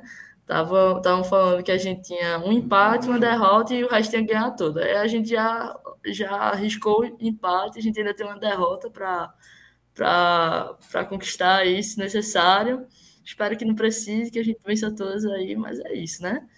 É, o, enfim, o Vasco é, é pau, o Náutico chutou mil vezes no gol. Anderson, que é um goleiro extraordinário, assim, que todo alvirrubro ama de coração, deu uma falhada absurda no, gol, no, no primeiro ou foi segundo gol do Vasco. O primeiro Mas, gol foi do o primeiro gol foi do Nenê, né? E o segundo do foi, Cano. Foi, foi, foi, foi. É, enfim, o Náutico tem um problema com a zaga, isso é a realidade, e precisa de fato dar uma repaginada nessa zaga. Mas de resto, assim, tipo, eu não queria que o Curitiba subisse, mas com certeza vai subir. Eu, então, eu pelo menos não queria que ele fosse campeão, porque realmente um, um sulista vencer assim é, é muita dor para um coração nordestino. Mas o Botafogo tá fazendo uma campanha massa, né? Tipo, tava lá embaixo junto do Cruzeiro e conseguiu fazer uma, uma grande repaginada e, e voltar com tudo. Eu acho que o Vasco não sobe, porque realmente, velho, o Vasco tinha tudo para desbancar e, e, fez um jogo assim, tá ganhando 2 a 0 levou empate, assim, é, enfim não querendo desmerecer meu time, mas já desmerecendo, foi, foi feio. E é isso, eu acho que, que vai ser difícil para o Náutico, mas para o Náutico nada é impossível, então ainda dá. É, vou. Vocês têm. Você, o Renan, você tem algum. Sabe alguma coisa da Série B? Conhece, está tá acompanhando um pouco? Tem algum time aí que você torce para subir esse ano? eu, eu torço para o Náutico subir, né? Obrigada, Renan, obrigada. não, eu só queria fazer, eu não acompanho muito a Série B, é, mas eu queria fazer um comentário bem, bem rápido do quanto a política interna e a questão da gestão é fundamental para um clube, né? Total. O que foi o Cruzeiro e que é o Cruzeiro hoje, né? Um time que chegou eu nem vi na tabela em que posição que está, é, mas eu lembro que algumas rodadas atrás, inclusive, estava lá embaixo, arriscado a cair. Está em décimo segundo. Ah, então você recuperou um pouco. Mas chegou a ficar ali para o décimo sexto, algumas rodadas atrás, e eu vi os comentários que corria o risco, inclusive, de cair para a Série C. Então, o que é a gestão e a política? Porque o que leva um clube a ser rebaixado e viver essa crise sem precedentes que o Cruzeiro está vivendo é a gestão. Então é, é muito triste. E o Grêmio, a minha opinião é que o Grêmio, todo respeito aí ao gremista que fez o comentário mais cedo, que depois voltava, que assistiu o jogo, o Grêmio está muito arriscado a cair. E o Santos, que eu disse que não torço para que o Santos caia, também se não toma. Só tem três times que nunca caiu é, no Campeonato Brasileiro. É o São Paulo, o Flamengo e o Santos. Só esses três times. Sim. Toda a história do Campeonato Brasileiro. É, e o Santos, infelizmente, está muito arriscado. E é também um problema de gestão e de política. Quem não se lembra o quebra-pau que teve no Santos alguns anos atrás, lá por conta de eleições, presidente de clube sendo impeachmentado, não sei o quê. Então, a política também move é, aí os clubes, né? Era isso a, a, a, situação do Cruzeiro não foi só má gestão, né? Porque má gestão vários clubes têm, né? E consegue. Foi má gestão e roubo, né? Foi muito. É. Aliou má gestão com roubo, contratando um jogador muito caro e roubando muito também, né? Aqui em Pernambuco mesmo. a gente tá bem acostumado com essas má gestões e roubos. O Santa Cruz, por exemplo, é um grande exemplo disso. É, o, no, o, Felipe tava chorando as pitangas aqui na. Ai, eu fico na, tão triste dele. com a notícia dessa. Negócio Florinda. Não, o, o esporte também está numa situação difícil política, né? Graças a Deus. Tá jogando com o Palmeiras agora, inclusive, seu horário. É, não, vai jogar, vai ser 9h30 o jogo. Ah, então. Ele tá jogando agora Atlético e Grêmio. Aí é. o João é. De Luca, que é torcedor do Atlético, ele comentou aqui, ó, Cruzeiro é só orgulho. Pro atleticano é mesmo, né? É verdade. Não, ó, mas, mas, mas é espero é, que o Grêmio não tenha breve, Um breve comentário. Para o rival, não é bom um outro time é, cair na decadência assim. Não, não é. maravilhoso. O derby, o derby regional, a rivalidade, ele é um combustível para o time se superar, não sei o quê. Se o Cruzeiro acabar, o, o, o não vai ter a história com o Atlético Mineiro o Atlético Mineiro com o América Mineiro não consegue rivalizar do jeito que o Atlético Mineiro rivalizava com o Cruzeiro. Portanto, é, é, gostoso ver o time, o adversário caindo, dar uma zoadinha, tudo, mas você não pode torcer pela morte do é, seu adversário no é, futebol, porque, que senão acaba a disputa. É, porque o que move o futebol é a rivalidade, né? Ah, mas a culpa não é nossa, não. A culpa, aqui no caso do Pernambuco, é de Santa Cruz, que consegue se matar por conta própria. quem é que, quem, qual que é a maior rivalidade aí de Recife, Mari? Assim, depende. Na, como faz menos tempo que o Santa e o Sport jogaram na Série A junto, a rivalidade começou a ser Santa e Sport. Mas durante muito tempo já foi na o Sport, tipo assim, o Sport normalmente capitaneia essa, essa, essa coisa de ser odiado, porque realmente é uma torcida bem chata. Mas... É, e, e também porque teve mais um certo teve protagonismo maior no cenário nacional também, a torcida né? é chata mesmo. Tô brincando, é. mas é por isso, tá certo, é por isso mesmo. E, e, aí, Ricardo, você acha que o, o, Vasco consegue subir ou só vai do Rio só, só o Botafogo mesmo? Mano, Mariana Alessia, Eita. Foi mal aí, galera. É um travado do Pibic aqui, aí eu tô tendo que tirar, recortar porque tava um tempo a mais. Desculpa, vai. Eu acho que o Vasco tem chance, mas eu acho que esse empate aí dá uma complicadinha na situação do Vasco, porque tirar cinco pontos em sete rodadas não é uma situação fácil. Acho que o.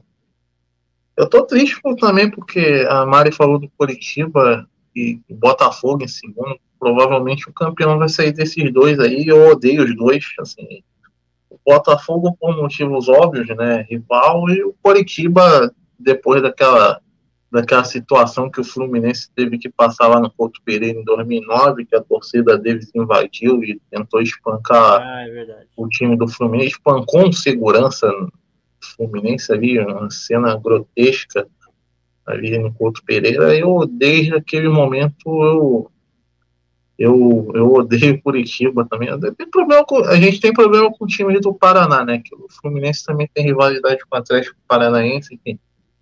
Mas eu acho que o. Eu, eu acho que o Vasco não sobe, mas chances ele tem, entendeu? E o Cruzeiro é aquilo, né? A gente, a gente fica feliz para dar uma zoada no Cruzeiro e tal, mas também o, o torcedor tricolor fica triste também, porque são seis pontos garantidos que a gente deixa de ganhar, né? Porque o Cruzeiro, assim, dos grandes, é o nosso maior freguês, assim, de longe. E, infelizmente, são seis pontos a menos aí no Campeonato Brasileiro do ano que vem, como foi esse ano. São Paulo ano também, né, Renan?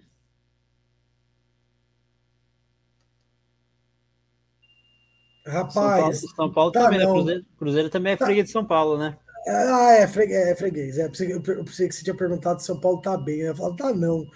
É, ah. Demos um baile no Corinthians.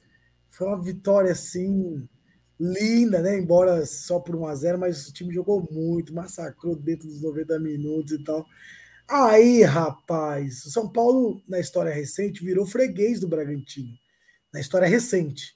Porque no retrospecto geral, tem, tem 27 vitórias e o, e o Bragantino só, 3. Só, só, só, fechar aqui a Série B e já comenta a Série A, rapidinho. Ah, tá, você estava perguntando é, do, do São Paulo. Não, Aí o Marcos Boaventura aqui, só para encerrar, já vai falar, mandar mensagem, ó. Sou galo casado com uma cruzeirense, não pode zoar, senão tem, vai ter DR todo dia. Pois é, você está numa situação meio complicada. Deixa eu, deixa eu falar aqui a classificação aqui para rapidinho, para a gente já, já passar para a Série A. Curitiba está liderando, né? É, com 57 pontos a Série B. O Botafogo está em segundo com 55. O Havaí, é, que venceu o Cruzeiro essa rodada, está com 53 em terceiro. É, o Goiás está em quarto com 52, em quinto é o CRB com 50, o Vasco está em sexto com 47, o Guarani está em sétimo com 46, o CSA com 45 está em oitavo, o Náutico em nono com 45 também, o Vila Nova está em décimo com 42, em décimo primeiro está o Sampaio Correio com 40, o Cruzeiro em décimo segundo com 39, o Remo em décimo terceiro com 38, o Operário em 14 com 38 também. Ponte Preta com, com 37 está em 15. Primeiro time fora da zona de rebaixamento. O Brusque, se Deus quiser, vai cair para terror, terror do velho da Havan. Em 17, Londrina está com 32. O Vitória aí que ganhou de goleada aí do Brasil de Pelotas, mas ainda está em 18 aí na, na, zona de rebaixamento com 32.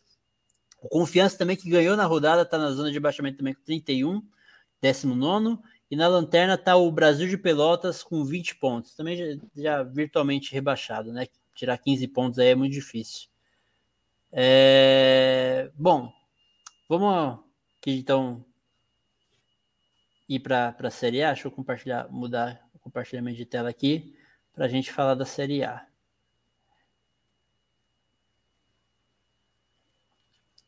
Bom, essa rodada foi a 28 rodada, né? É, da, da, da, Série A. O, o, a rodada começou no sábado, né? No dia 23, com o jogo Santos e América na Vila Belmiro. O Santos perdeu em casa por 2 a 0 dois gols no segundo tempo. É, o Juventude empatou em casa com o Ceará em 0 a 0 O jogo aí do mais comentado da rodada foi o Fla-Flu aí que o essa rodada foi Flu-Fla, né, Ricardo? Foi 3 a 1 aí, foi mando do Fluminense. Gols, dois gols do John Kennedy e um do Abel Hernandes, um golaço do Abel Hernandes. É, o Fortaleza ganhou de 3 a 0 o Atlético Paranaense em casa. O Internacional recebeu o meu Corinthians e foi um jogo, um jogo movimentado, né? O Corinthians conseguiu virar um jogo aí, mas acabou sofrendo empate aí no finalzinho do jogo, numa falha lamentável do Castro, falha de posicionamento, de movimento, enfim. O Galo aí liderando, líder do campeonato venceu o Cuiabá por 2 a 1 de virada também. É, o Bragantino venceu por 1 a 0 o São Paulo, do, do, do nosso amigo Renan, aí, que está nosso convidado. E o Bahia, da, da, Bahia da nossa amiga Ana Rosa, companheiraça aí da, da Mari, ganhou de 3 a 0 a Chapecoense em casa. E o Atlético Goianiense vai recebendo o Grêmio e vai vencendo por 2 a 0 para desespero aí do Cristiano e para desespero também do nosso trabalhista Romildo Bolzan, presidente do Grêmio. E já começou também o Palmeiras Esporte, e o Esporte já tá ganhando de 1 a 0 hein? Já tá ganhando de 1 a 0 do, do Palmeiras e eu acho é pouco, porque quero mais que o Palmeiras se lasque. é, vou começar com o Ricardo aí, que foi o jogo do sábado. Ricardo, como foi aí a sensação do, do, de ganhar esse Fla-Flu? Ganhou os dois Fla-Flu do campeonato, né? Ganhou, teve aqui na Arena Corinthians, né? Que foi mando do, Flamengo e agora esse, no segundo turno ganhou também de 3 a 1 não foi? A sensação é de normalidade, né?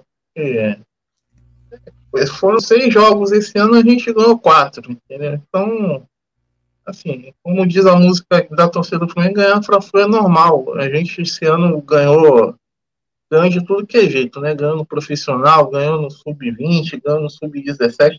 E o John Kennedy participando muito bem também do, dos Fla-Flus do Sub-20 esse ano, tanto que ele é chamado de carrasco do, do Flamengo na base.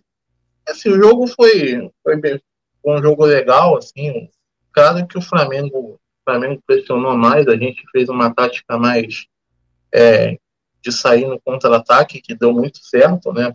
Até por causa da fragilidade defensiva do Flamengo, aquele Gustavo Henrique, zagueiro do Flamengo é realmente uma coisa lamentável, deu uma contribuição muito grande para a gente. E eu não sei se você lembra que ali no Carioca, é, na final do Carioca, que foi a nossa única derrota esse ano, o Flamengo, a gente criticou bastante o, Mar o Marcos Felipe, ontem ele quase Sim. tomou um outro frango ali, estilo aquele jogo do Carioca, mas felizmente ele conseguiu pegar a bola ali. Mas foi isso, cara. É, normalidade, sensação de dever cumprido ali. É, e o Taves aí, que provavelmente está acompanhando a gente, que vieram uma, uma voz quase solitária contra o Renato Gaúcho, ontem eu pude perceber no, entre, entre o pessoal do Flamengo ali, que ele já não está mais tão solitário assim, né? A gente aqui já falou muito do Renato Gaúcho em muitas ocasiões. A torcida ontem do Fluminense até zoou, falando que o Renato é tricolor. E é isso, entendeu? E vocês deram muita desculpa também, né? Ah, o time reserva, o time reserva. O time também não, não era 100% titular, entendeu? E Xerém, né? Xerém vai, vai dando o seu recado, vai surgindo o garoto ali da base do Fluminense, de tudo que é jeito, de tudo que é canto. Eu, um não, sei, eu, não sei, eu não sei o que acontece com o Fluminense. Pra, é, cara, é, é Aqui em São Paulo é o Santos que tem que brota, né? Eu acho, que, eu acho que o Fluminense nessa situação é melhor que o Santos.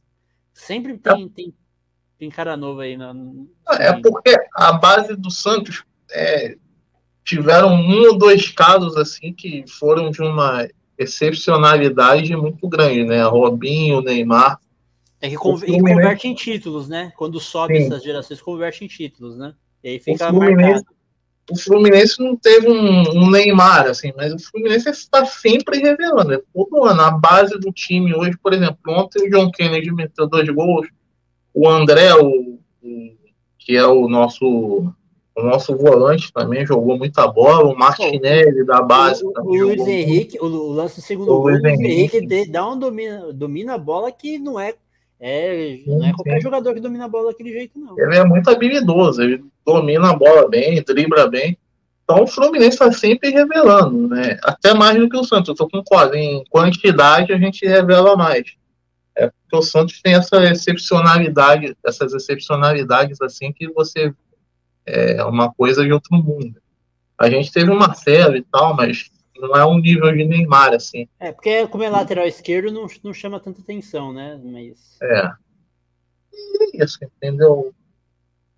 Normalidade ali, vamos ver. O Flamengo e o Palmeiras, que vão fazer a final da Libertadores, estão rateando muito. Cara, que é. O Flamengo começou a tropeçar bastante, o Palmeiras já está tropeçando há muito tempo, né? Vamos ver como é que vai ser essa final. Aí, aí, aí fica fácil pro Galo, né? O, o Fortaleza que já está é. em segundo, né? É, João de Luca aí de nada, viu? É, praticamente é. demos o título aí para vocês. Vai dar o primeiro bi aí pro, pro, pro é. Atlético. É. E o Galo também, eu vi um, um jogo muito o time está bem focado nesse título, porque já no início do jogo ali tomou um baque ali, uma, uma falha do goleiro e do zagueiro ali, um minuto de jogo, mas foi lá, buscou com, com calma, com tranquilidade a virada ali para cima do Cuiabá.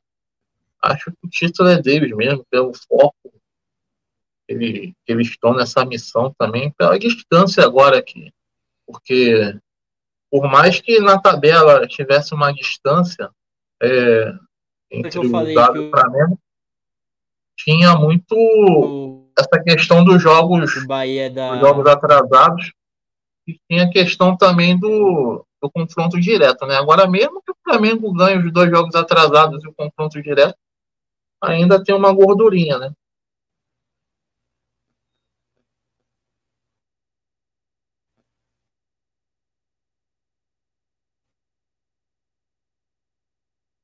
ouvindo, Ricardo? É, tá meio travado, mas sim.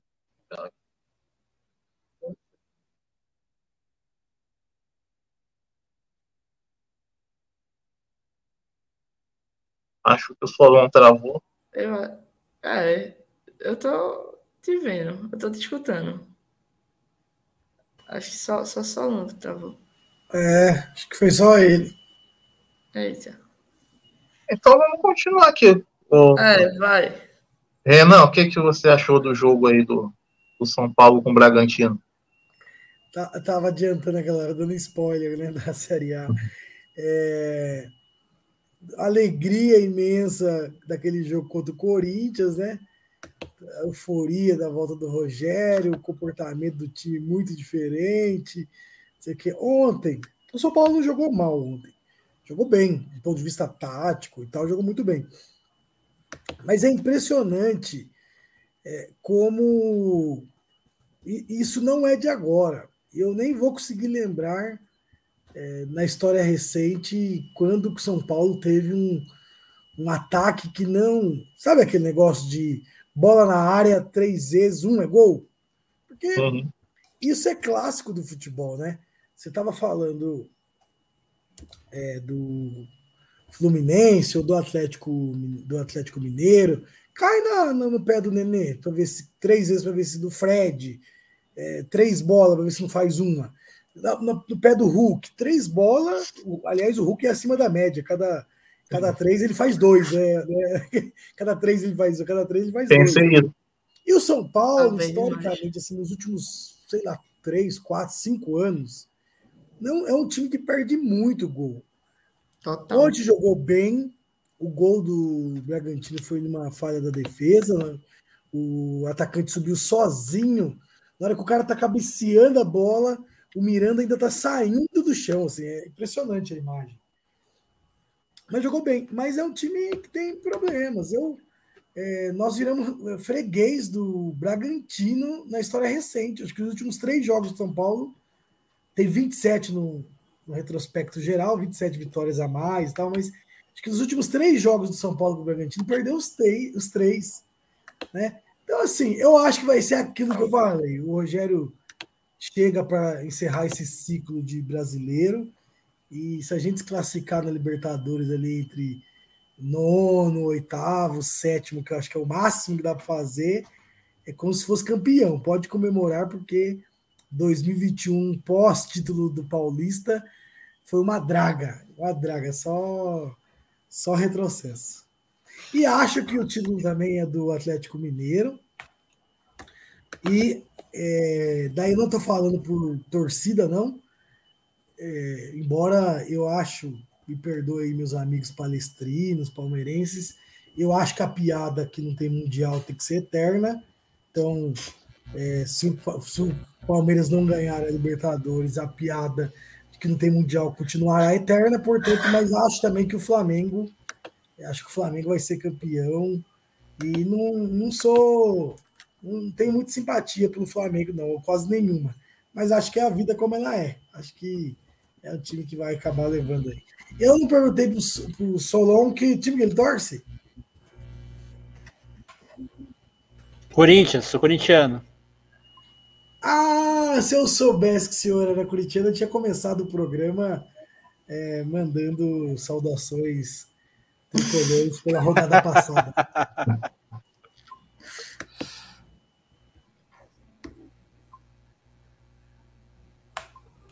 É, semana passada a gente tava no, no meio do episódio aqui, tava. E a gente viu, acompanhou, sofreu, sofreu, eu sofri durante o episódio aqui, a derrota do Corinthians.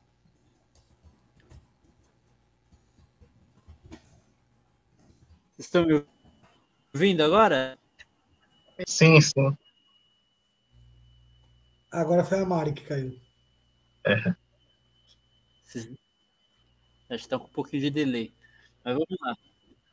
É, vou comentar do Corinthians, né? O Corinthians jogou ontem com, a, com, com o Inter, né? Começou um jogo, jogo mal, né? Não, não foi. É, o Inter já fez o jogo gol logo no, no, no, no, primeiro tempo, né? Na, na, na, metade do primeiro tempo. Aí o Corinthians voltou melhor, né? No segundo tempo, conseguiu virar o jogo, estava é, segurando o resultado.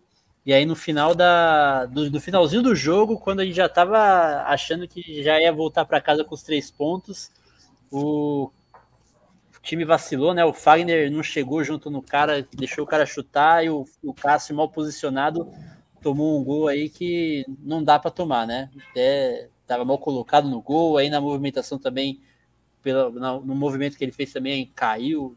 Assim, foi um gol terrível. Né? E assim, é, assim, pelas circunstâncias do jogo, foi um resultado péssimo, né? Porque o Corinthians estava ganhando até os 47 do segundo tempo. Mas, assim, de todo não foi tão ruim, porque o empate fora de casa com o adversário direto, né, não é tão ruim, né? Então o Corinthians não deixou o Inter é, desgarrar, né? Continua empatado em número de pontos. O Inter tá na frente aí por conta do, do número de vitórias, mas estamos aí brigando aí pela vaga direta, né? Acho que vai conseguir porque se torcer para o Bragantino também é a Sul-Americana, né? Que se for Atlético Paranaense, não, não, não, não vai. É uma vaga menos aí direta. Mas torcer para o Bragantino também ganhar a Sul-Americana para aumentar as chances aí do Corinthians classificar direto, direto para Libertadores sem precisar para pré. Ô Solo, o boatos da internet é que o Mano Menezes já está contratado e o Silvinho é questão de tempo, já está dispensado, só ele que não sabe. Esse aqui é o, que é sabe o por que eu acho que, boato da internet. Sabe por que eu acho que é só boato? Porque o, essa diretoria atual, principalmente o diretor de futebol, ele não tem uma boa relação com, com o Mano Menezes, né? Foi ele que foi ele que demitiu o Mano Menezes, que não renovou o contrato dele quando ele assumiu o time. Então, é, acho muito muito difícil, né? que, que essa diretoria hoje não, não tem uma boa relação com o Mano Menezes e tem uma excelente relação com o Silvinho. Mas assim, acho que o Silvinho precisa de tempo para trabalhar, tal, mas precisa melhorar, mostrar um desempenho melhor, né? Que não dá para jogar bem o jogo e jogar dois mal e aí perder, empata e ganha, na, na bacia das almas. Tem que pelo, pelo, pelas contratações, beleza, precisa entrosar tudo, mas dá para ter um desempenho melhor do que vem tendo aí nos últimos jogos. Somente depois só, só, jogou bem contra o Palmeiras, aí jogou razoavelmente, razoavelmente bem contra o Bragantino, conseguiu empatar, mas no modo geral tá deixando muito a desejar aí nos últimos jogos. E, e Mário, você, tá querendo, você quer comentar do esporte aí que tá ganhando do Palmeiras? Quer comentar mais algum, alguma coisa da Série A também? Fazer algum Ixi, destaque? É uma grande decepção, né? Ver o esporte ganhando, mas é, pô, eu, eu quando eu estava aqui como entrevistada, né, eu, eu pontuei a boa campanha do Fortaleza. E é impressionante como essa boa campanha perdura. Assim, a gente aqui de Recife tá com muita inveja do futebol cearense, que está mostrando que dá assim para ter uma, um futebol com, com austeridade, com, com tudo bonitinho e tal, aqui no Nordeste.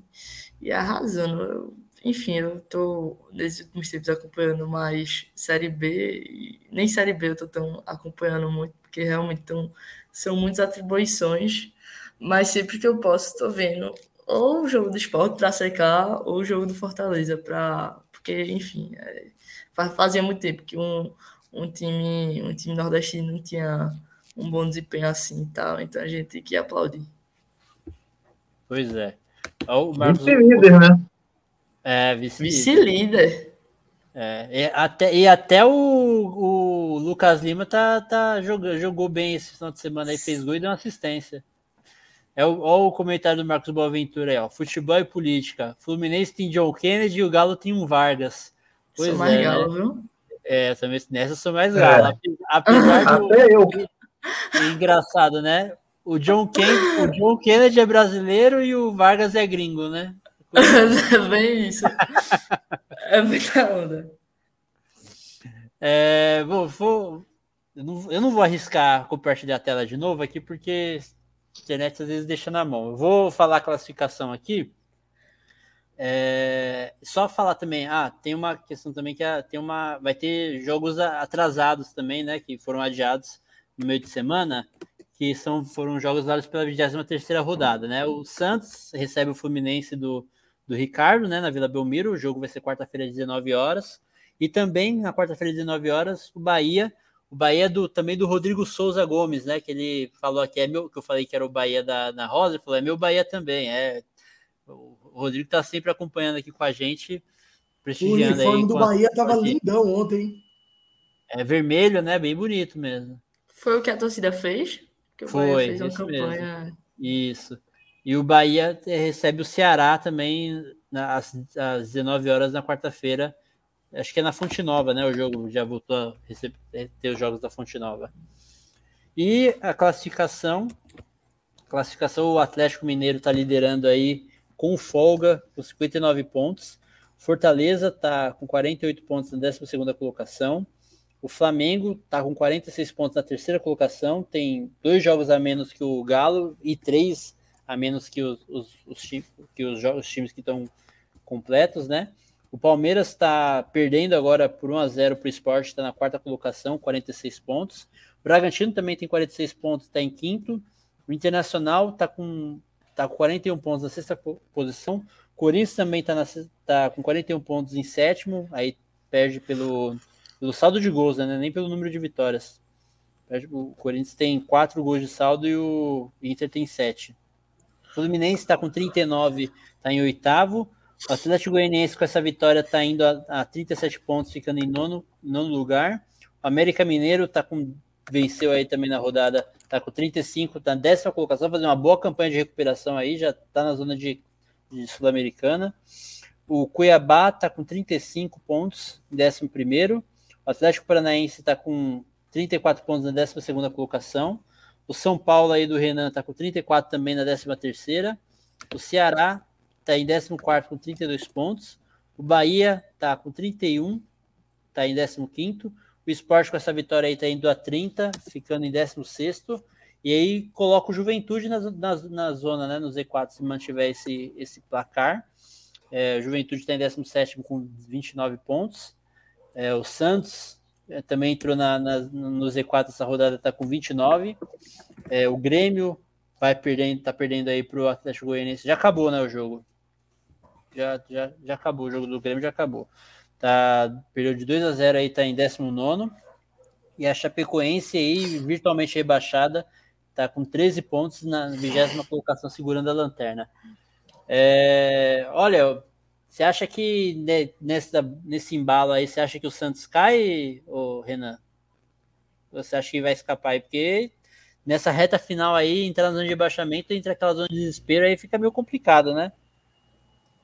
É, eu, eu acho que cai, mas meu coração não quer que caia. É. é eu, eu também acho que cai. Até, até, até, eu tenho até uns amigos santistas, porque assim.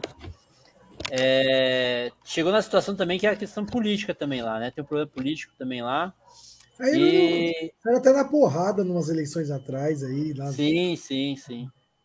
Coisa feia. Mas é... eu acho que vai cair, infelizmente. Tá tudo, tá tudo jogando para que o time caia, infelizmente. Aí só sobrará São Paulo e Flamengo, os únicos nunca rebaixados na história do campeonato. Ah, mas logo, mas, logo. Por logo, enquanto, por enquanto. O, o, São Paulo tá batendo na trave uns anos aí, hein? Ô, ô Ricardo, me permita fazer uma brincadeirinha. É, pedir para o Santos, caso caia, contratar o advogado do Fluminense, que o advogado do Fluminense é o melhor. Que, que... O, o advogado do Fluminense agora virou presidente, né? Agora está difícil. é o Mário Bittencourt, né? É. O Fluminense, o Fluminense tinha que montar uma universidade, de, uma faculdade de direito para ensinar como é que seja douto em direito, porque os caras são bons, viu? Pois é, o, o advogado é tão bom que virou presidente, né? É. É melhor como advogado do que como presidente, mas. Ô, ô Ricardo, eu, eu, lembro que o, o, esse meme do, do advogado do Fluminense, assim, ficou uns 5, 6 anos na internet como um meme, assim, né? Tudo era. Chama o advogado do Fluminense.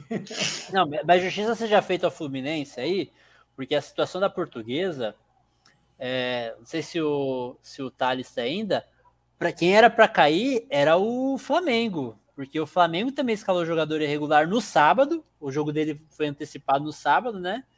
É o André Santos. O André Santos jogou, escalou o André Santos de forma irregular no sábado, e aí no domingo a portuguesa escala o jogador também irregular.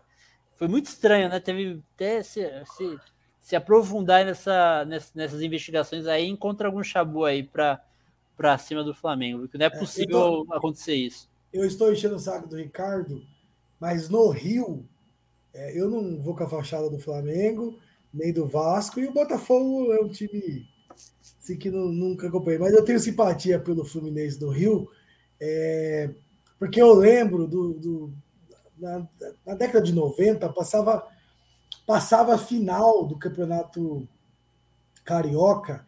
Eu não lembro se era campeonato carioca, porque o Rio também tem isso, né? Campeonato carioca, Taça Guanabara, eu nunca lembro. É, mas eu lembro que passava muitas finais aqui em São Paulo do campeonato carioca e sempre tava é, Flamengo e Fluminense. Inclusive nessa época o Renato Gaúcho jogando no auge da, da carreira. Então eu sempre tive uma afinidade pelo Fluminense. Hoje barriga, e, né? E o, e o Jô, o Jô Soares é um Fluminense, é um Fluminense, né? Sempre falava, eu sempre gostei de assistir o programa do Jô. Então no Rio eu tenho simpatia pelo Fluminense. Aliás, eu tenho simpatia por times em cada canto do Brasil, onde tem tradição de futebol, né? É, por exemplo, no Sul, eu tenho simpatia pelo Internacional. Se eu morasse no Sul, eu ia torcer para o Internacional. Acho que tem uma história, é um time que tem uma história bonita, etc. E tal. Porque eu sou apaixonado por futebol. Eu sou São Paulino, São Betista, mas eu gosto do futebol como um todo. Por isso que eu fico muito triste quando um time está na situação do Cruzeiro. Eu não fico feliz, não. Não acho bacana pro futebol, não. É. Aí em Sorocaba também tem o Atlético Sorocaba, né? Que foi também figurou na, na Série A1 também do Paulista por um tempo também. Como, como que tá o, o Atlético, Atlético o Atlético Sorocaba era um time empresa de fachada de uma seita internacional chamada Reverendo Moon. Quando o líder mor dessa seita morreu, que salvo engano era da Coreia do Sul, eles retiraram todo o investimento que tinha aqui no time e acabou o time. É, mas não tinha aderência da sociedade da sorocabana. Não, não tinha. É. é, aqui, sem clubismo à parte, falando agora, contextualizando mesmo, aqui Sorocabana é São Bentista, né? Porque é um uhum. time centenário, um time que se confunde com a história de Sorocaba. Se você for conversar com um camarada na Amazônia que, que gosta o mínimo de futebol, ele já escutou falar de São Bento de Sorocaba. Sim. O time que ganhou do Santos um jogo que o Pelé estava. É, o São Bento no passado estava na Série B, né? Estava na Série B, o São Bento caiu para a Série B do Paulista em 2018, salvo engano, mas ficou 5, 6 anos direto na Série A. E no brasileiro, nós ficamos na Série B, é, é, disputamos a D em 2000 e eu não vou lembrar agora as datas, mas isso, isso é, entrou para D, subiu para C, da C subiu para B, de forma bem três anos seguidos, só em ascensão. Aí agora também compensação da B foi para C, da C para D, e, nem, e, e, na D agora, na verdade, nem se classificou. Nem sabe se vai disputar o brasileiro o ano que vem. Eu, particularmente, acho que não tem que disputar o brasileiro ano que vem. Acho que tem que centrar fogo no Paulista, voltar para A do Paulista, porque tem uma questão financeira também. Quando você está na A do Paulista, a Federação Paulista e as emissoras pagam muito bem a cota a cota de televisão e isso, isso permite que o clube é, invista em jogadores, coisa que para o time do interior é fundamental, que não tem grandes patrocinadores. É. O, a curiosidade aí, o Rodrigo, esse comentário do uniforme do Bahia, Rodrigo falando, é, o uniforme sangue que o clube deu de graça aos sócios. Preciso buscar, preciso marcar para buscar. Pois é. Muito bonito. É. Bom, encerrando então o assunto futebol, vamos voltar aí para encerrar o último, último, último assunto aí do episódio, já para comentar.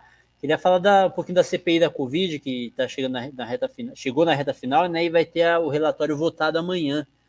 É, até o Ciro, na última Ciro Games, aí comentou aí a, o relatório, né? Os indiciamentos, teve mais de 60 indiciados no relatório, né? Vários crimes também. Inclusive o Bolsonaro está entre os indiciados. É, teve vários, vários crimes aí que ele, que ele. A gente fala teria, né? Mas quem sabe que cometeu. É, de charlatanismo, enfim, vários outros. É, pelo que vocês têm acompanhado aí na, na, na, no noticiário, nas redes sociais, vocês acham que esse, esse, essa CPI vai dar em pizza? Vai, vai pegar alguma coisa para alguém? Ou até para o Bolsonaro? O que, que vocês acham? É, Mari, pode começar você dessa vez. Eita. Então, eu. Não, assim, eu acredito que não não vai gerar em nada. Acho que, enfim, foi massa é, a comoção nesse sentido assim.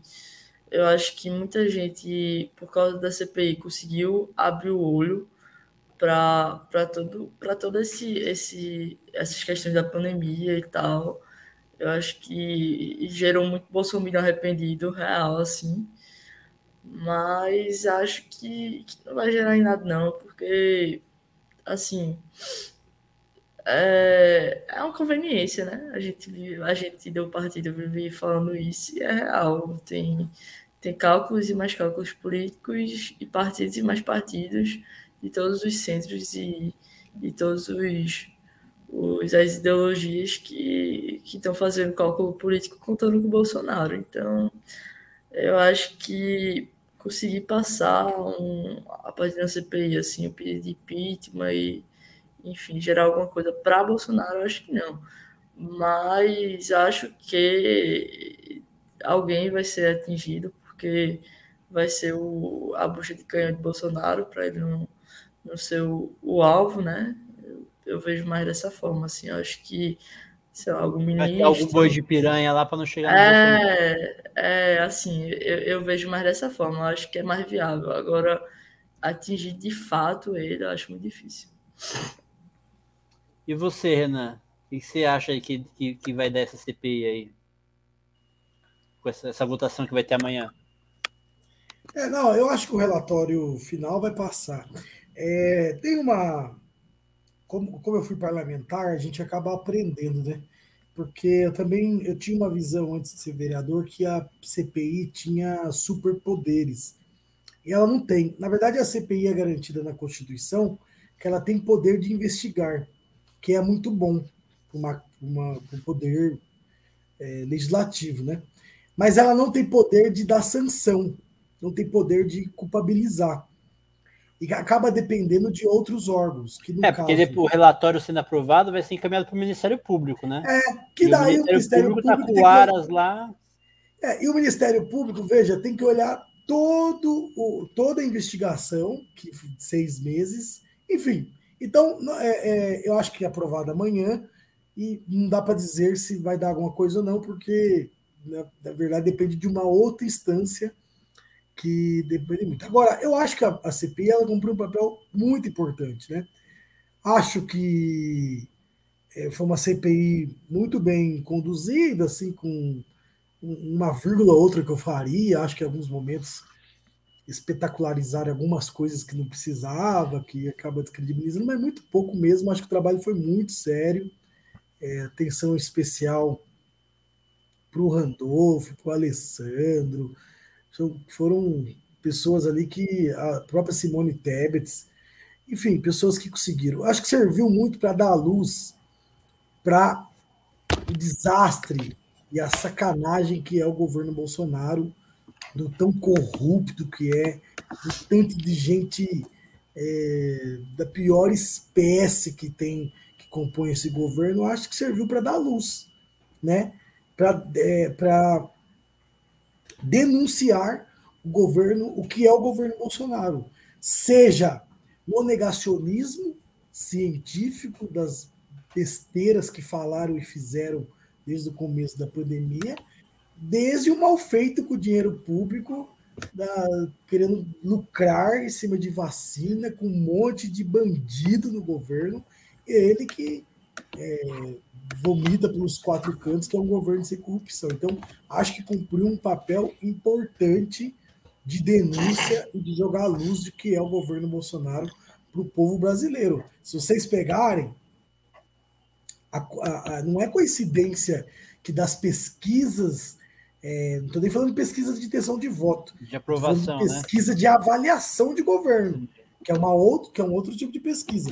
Se vocês pegarem a pesquisa de avaliação do governo, quando começa a pandemia até agora, o governo Bolsonaro é, caiu a aprovação drasticamente, e isso não é por acaso, é porque a população passou a ter conhecimento do que é o governo dele, o comportamento da pandemia e do mau, mau uso do dinheiro público. E você, Ricardo, que que você, qual o, o, o saldo que você faz aí dessa CPI? É, eu acho que foi um papel importante, como o Renan falou, mas o, eu acho que pessoas ali dessas 60, 60 indiciados podem ser punidos, mas a, Acho que o Bolsonaro em si, a grande punição dele vai ser política, né? Que a aprovação dele caiu. É o que eu já esperava desde o início da pandemia. Eu já até falei aqui algumas vezes no Footstrap. Isso aí vai mexer com, mexe com a imagem dele. A CPI, durante todo, todo o período, mexeu com a imagem dele. A aprovação caiu. Também teve um papel é, fundamental de conscientização. Eu acho que no passado tempo, por exemplo, as pesquisas mostraram que a a população adquiriu uma vontade maior de se vacinar, né? Que havia muito mais negacionismo com relação às vacinas antes do que existe agora. Mas eu acho que não, na questão de impeachment, Bolsonaro cair, enfim, acho que não vai dar em nada. Eu acho que o Arthur Lira vai ficar segurando ali a bronca para sugar tudo que ele pode do governo até o final dele. E ainda vai, vão ter algumas, algumas palhaçadas amanhã, como os relatórios é, paralelos ali de alguns bolsonaristas imbecis ali, como aquele cara que o estudo da minha califa, o outro maluco lá que aparentemente de um Rolex de não sei quem lá, enfim, esses caras vão, vão tentar tumultuar ainda, o que mostra que o, que o governo sentiu, né? mas a expectativa de alguns em relação a Bolsonaro, o Arthur Lira abriu o processo de impeachment por conta da CPI, eu acho que não vai ser cumprida não, mas ela cumpriu seu papel importante, eu acho que ela vai se refletir muito nas eleições de 2022, isso, isso já é alguma coisa já importante, a conscientização também, enfim, é, esse papel que ela cumpriu aí de, de bom para o Brasil, aí, digamos. É. é. Assim, eu acho que enquanto o Bolsonaro estiver na cadeira de presidente, dificilmente ele vai, cons vai conseguir culpabilizar ele em alguma coisa, né? Acho que ele vai conseguir, a sociedade em si vai conseguir criminalizá-lo depois que ele sair da presidência. E espero que ele venha para disputar mesmo para perder e ficar sem mandato, né? Porque se ele arregar como um covarde que ele é e, e renunciar para disputar a Câmara, é, aí ele consegue ainda o foro, né? Consegue ainda ficar amparado pela, pelo foro privilegiado, né? Vamos torcer para que a gente consiga pegar esse cara aí. Tem a gente que é trabalhista, né? Que é do PDT, tem aí a denúncia que já foi aceita no Tribunal Internacional de Haia, né? Por crime contra a humanidade, já foi acatada a denúncia, né?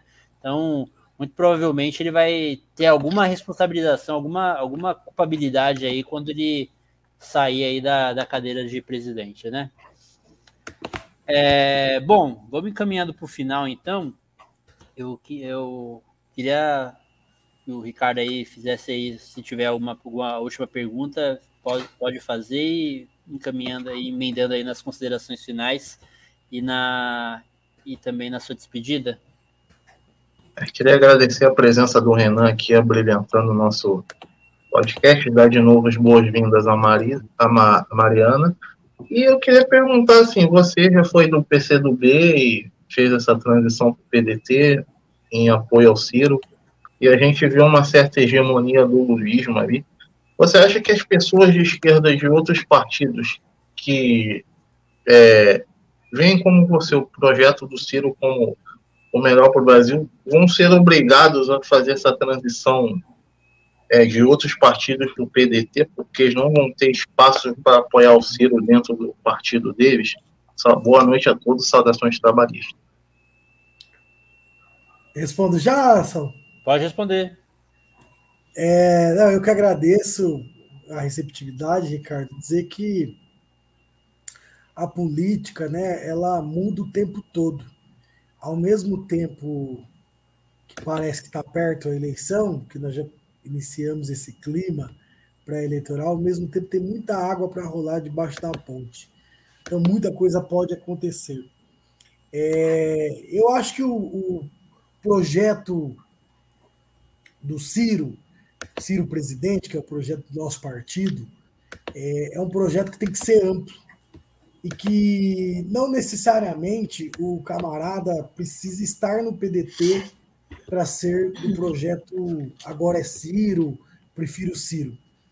Portanto, nós temos que estar de braços abertos para receber todos aqueles que não tiverem apoio em seus partidos. E eu conheço muito militante, simpatizante, progressista, que não está em partido nenhum, porque não se sente representado pelas instituições partidárias que cá entre nós, eu faço, eu faço militância partidária desde 16 anos. Os partidos políticos têm muitos problemas, sem nenhuma exceção. Inclusive e, o nosso. E, e, o no, e o nosso, principalmente, às vezes, em cada cidade é um partido diferente, né? é, né? Inclusive o nosso tem problemas de natureza de democracia interna, de contradições regionais e estaduais. Exatamente. Portanto, esse projeto de salvação nacional, de salvação do Brasil, que é o Ciro presidente 2022, que é o movimento Agora é Ciro, prefiro Ciro, tem que estar acima, nesse primeiro momento, é, de abraçar e receber com muito afeto, muito carinho aqueles que querem pensar o Brasil, construir um Brasil diferente para o nosso povo, para a nossa gente. Eu tenho certeza que na hora que o jogo começar, porque agora nós estamos treinando, né? Tava falando de futebol, jogo é jogo, treino é treino. Nós estamos treinando. Na hora que o jogo começar, tenho certeza que tem muita gente boa pro lado de cá que terá a responsabilidade de pensar o Brasil junto com a gente e vai junto com o Ciro. Tenho certeza que das mais diferentes correntes políticas hoje que nós temos no Brasil, muita gente vai vir pro lado de cá ainda, viu? Também acho. É, Mari, se também se tiver alguma pergunta aí, pode fazer sua última pergunta para o Renan e emendar a sua despedida aí nas suas considerações finais. Massa. Então, eu não tenho nenhuma, não. Eu ia fazer uma. Eu, eu tava com uma dúvida, mas era bem parecido com o Ricardo e ele meio que respondeu nessa. É, eu concordo muito com o que tu falasse. Eu acho que o PDT, é, historicamente, é um partido que aceita de tudo dentro do partido. É, Lupe gosta que só de contar a história de que Brizola uma vez foi fazer uma, uma visita a um prefeito na cidade do interior do Rio, e aí o prefeito é, não estava lá, fugiu de Brizola, e aí o pipoqueiro dedurou o prefeito falando que ele saiu pela porta dos fundos, e trocou altos papos com o Brizola, Brizola filiou ele, depois botou ele para ser vereador, ele ganhou a vereança, e aí chegou no tempo que ele foi até prefeito dessa cidade. Então a gente tem exemplos vivos, assim, de, de principalmente vindo desses, desses quadros históricos, né, é, do nosso partido, que mostra que a gente de fato tem que aceitar tudo, assim, é, a gente quer exemplo maior do que preste ser presidente de honra do nosso partido, assim, é um partido que Exatamente. aceita de social-democrata, comunista, e é isso, a gente precisa construir essa frente amplíssima e sem falso moralismo, sem, sem medo de perder também a carteirinha de esquerda, que isso daí eu já perdi faz tempo. Ah, e é é isso. Para é, muitos, muita muita gente, muitos, muitos a gente é até fascista. Pois pra é, mim... pois é. Pois é, mas é, é um prazer né, te, te ter por aqui. Eu tenho um carinho muito grande pela militância do PCdoB, aqui a gente também sou forjado no movimento estudantil, sou do DCE daqui da Unicap, que é a PUC daqui, e também sou do DA. Então a gente constrói aqui Salco, o PCdoB é uma galera que, que, de fato é aguerrida, que não tem medo de, de luta, e a gente precisa também, em 2022, estar alinhado com essa galera. não é nada sectária também, né? Também, que, pois é, pois é. Então a gente e precisa a Bruna Belasco, presidente da Uni, sofrendo aí ataques. Pois é, pois é. Né? Pois é, pois é, pois é. Enfim, de todos os lados, né? Uma coisa que a gente também vem alertando há muito tempo, que é esses dois gabinetes do ódio que que, enfim, não se cessam. Então é isso. Também agradecer aos meninos pelo convite de estar tá, de estar tá apresentando esse, esse projeto que eu, eu sempre falei para eles que eu achava massa, porque de fato, né, futebol e política são coisas que se misturam sim, e a gente precisa dialogar bem sobre isso com a turma boa. Isso aí. É, bom, Renan, eu tenho assim, uma última pergunta assim que a gente até fez em off aí, mas fazer em, em on agora também, sobre o seu futuro político aí, você foi candidato a prefeito aí Sorocaba na última eleição, já vem aí de uma carreira bem sucedida, né, que foi eleito vereador, teve uma, uma votação expressiva aí também, apesar de não ter sido eleito para a prefeitura aí de Sorocaba, e o que, que você pensa aí para o futuro aí, se você deve concorrer aí ano que vem algum cargo, deputado federal, deputado estadual, enfim, qual que é, qual que você, o que, que você tem em mente e o que, que você espera aí para o ano que vem? Só eu vou responder, daí já fazer minha consideração final na, em seguida, pode ser? Pode, pode. Bom, primeiro agradecer demais a participação, duas horas e pouco aqui, eu nem vi o tempo passar, tão gostoso que a prosa foi. Duas coisas que eu gosto muito, que é futebol e política, política e futebol debater os rumos do nosso país. Eu sou apaixonado pelo Brasil, pelo nosso povo, pela nossa gente. Agradecer demais pelo convite, dizer que eu vou virar agora um telespectador aí, um oh, te agradece aí. Do, do podcast. Toda segunda-feira, se eu não assistir ao vivo, é, conseguir assistir ao vivo, depois eu vou lá é, retransmitir e assistir, escutar e assistir no momento oportuno. Prazer conhecer, Ricardo. Quando estiver no Rio, eu mando um, um ADM. Mariana, quando estiver em Pernambuco, também mando um ADM. E O Sol é São Paulo aqui, a gente vai se ver A gente bastante. se encontra fácil aí, quase se, bater, se trombar no partido aí qualquer hora. Sorocaba, São Paulo é 50 minutos sem É, pois é. é muito perto. Um prazer falar com vocês. Olha, eu tenho comigo que o que me move é construir, lutar por um Brasil que dê né, pão, comida, saúde, trabalho, emprego, educação para a sociedade brasileira. Acho que nosso país tem uma vocação tremenda de ser um país que possa proporcionar qualidade de vida para os brasileiros e para as brasileiras. Então eu me coloco como um soldado né, nessa luta e defesa do nosso povo, da classe trabalhadora, da juventude, dos oprimidos. Eu tenho uma origem que eu nem contei toda a minha biografia, porque senão ficaria um bloco só fazendo isso. Eu tenho uma origem é, na pastoral da juventude da Igreja Católica, e, portanto, eu entro também na luta política muito por acreditar que, que a fé é, sem obras ela é morta, e, e acho que nós temos condições de transformar o Brasil num país melhor para todos. Estou dizendo tudo isso porque a disputa eleitoral não é o que me move ser candidato ela por si mesmo. É, eu sou um soldado da luta, sendo candidato ou não.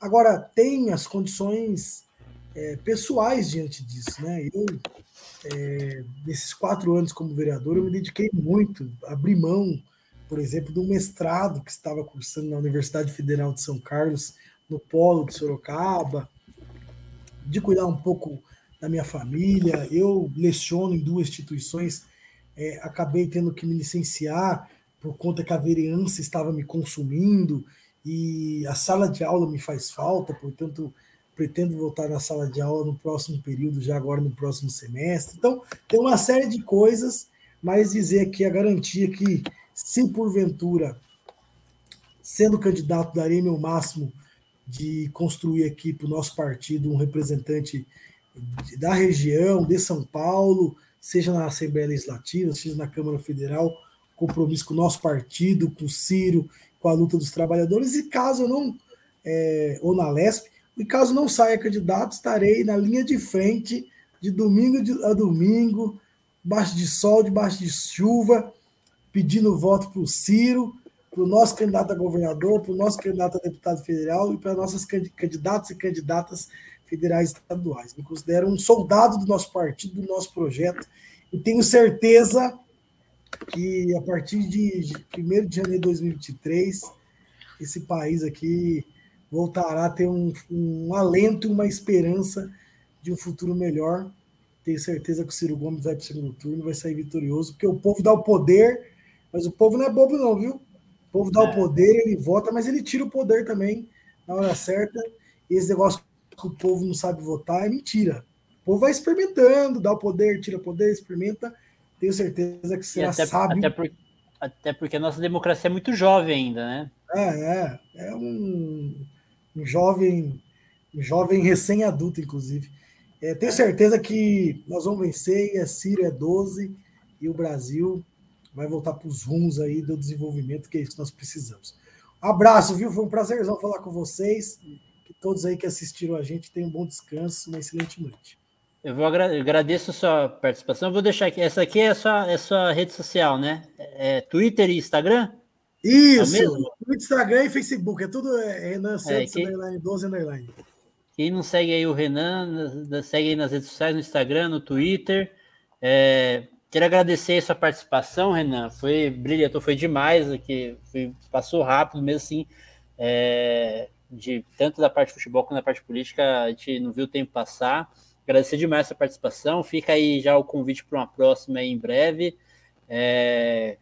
Obrigado aí também por, por se tornar um espectador nosso aí. E obrigado por tudo aí. Queria também agradecer a, a audiência, quem acompanhou a gente hoje, quem tiver acompanhando, vai acompanhar gravado, falar que é, o áudio vai estar no desse episódio também vai estar nos nos streams de áudio, Spotify, Google Podcast, Apple Podcast, enfim. Vai estar tá aí bre... logo, logo, assim que a gente terminar, eu já, já carrego esse episódio no, no, nos streams de áudio. Falar para seguir a gente também nas redes sociais, é, Instagram e Twitter, arroba nossa página no Facebook, Futrab Podcast.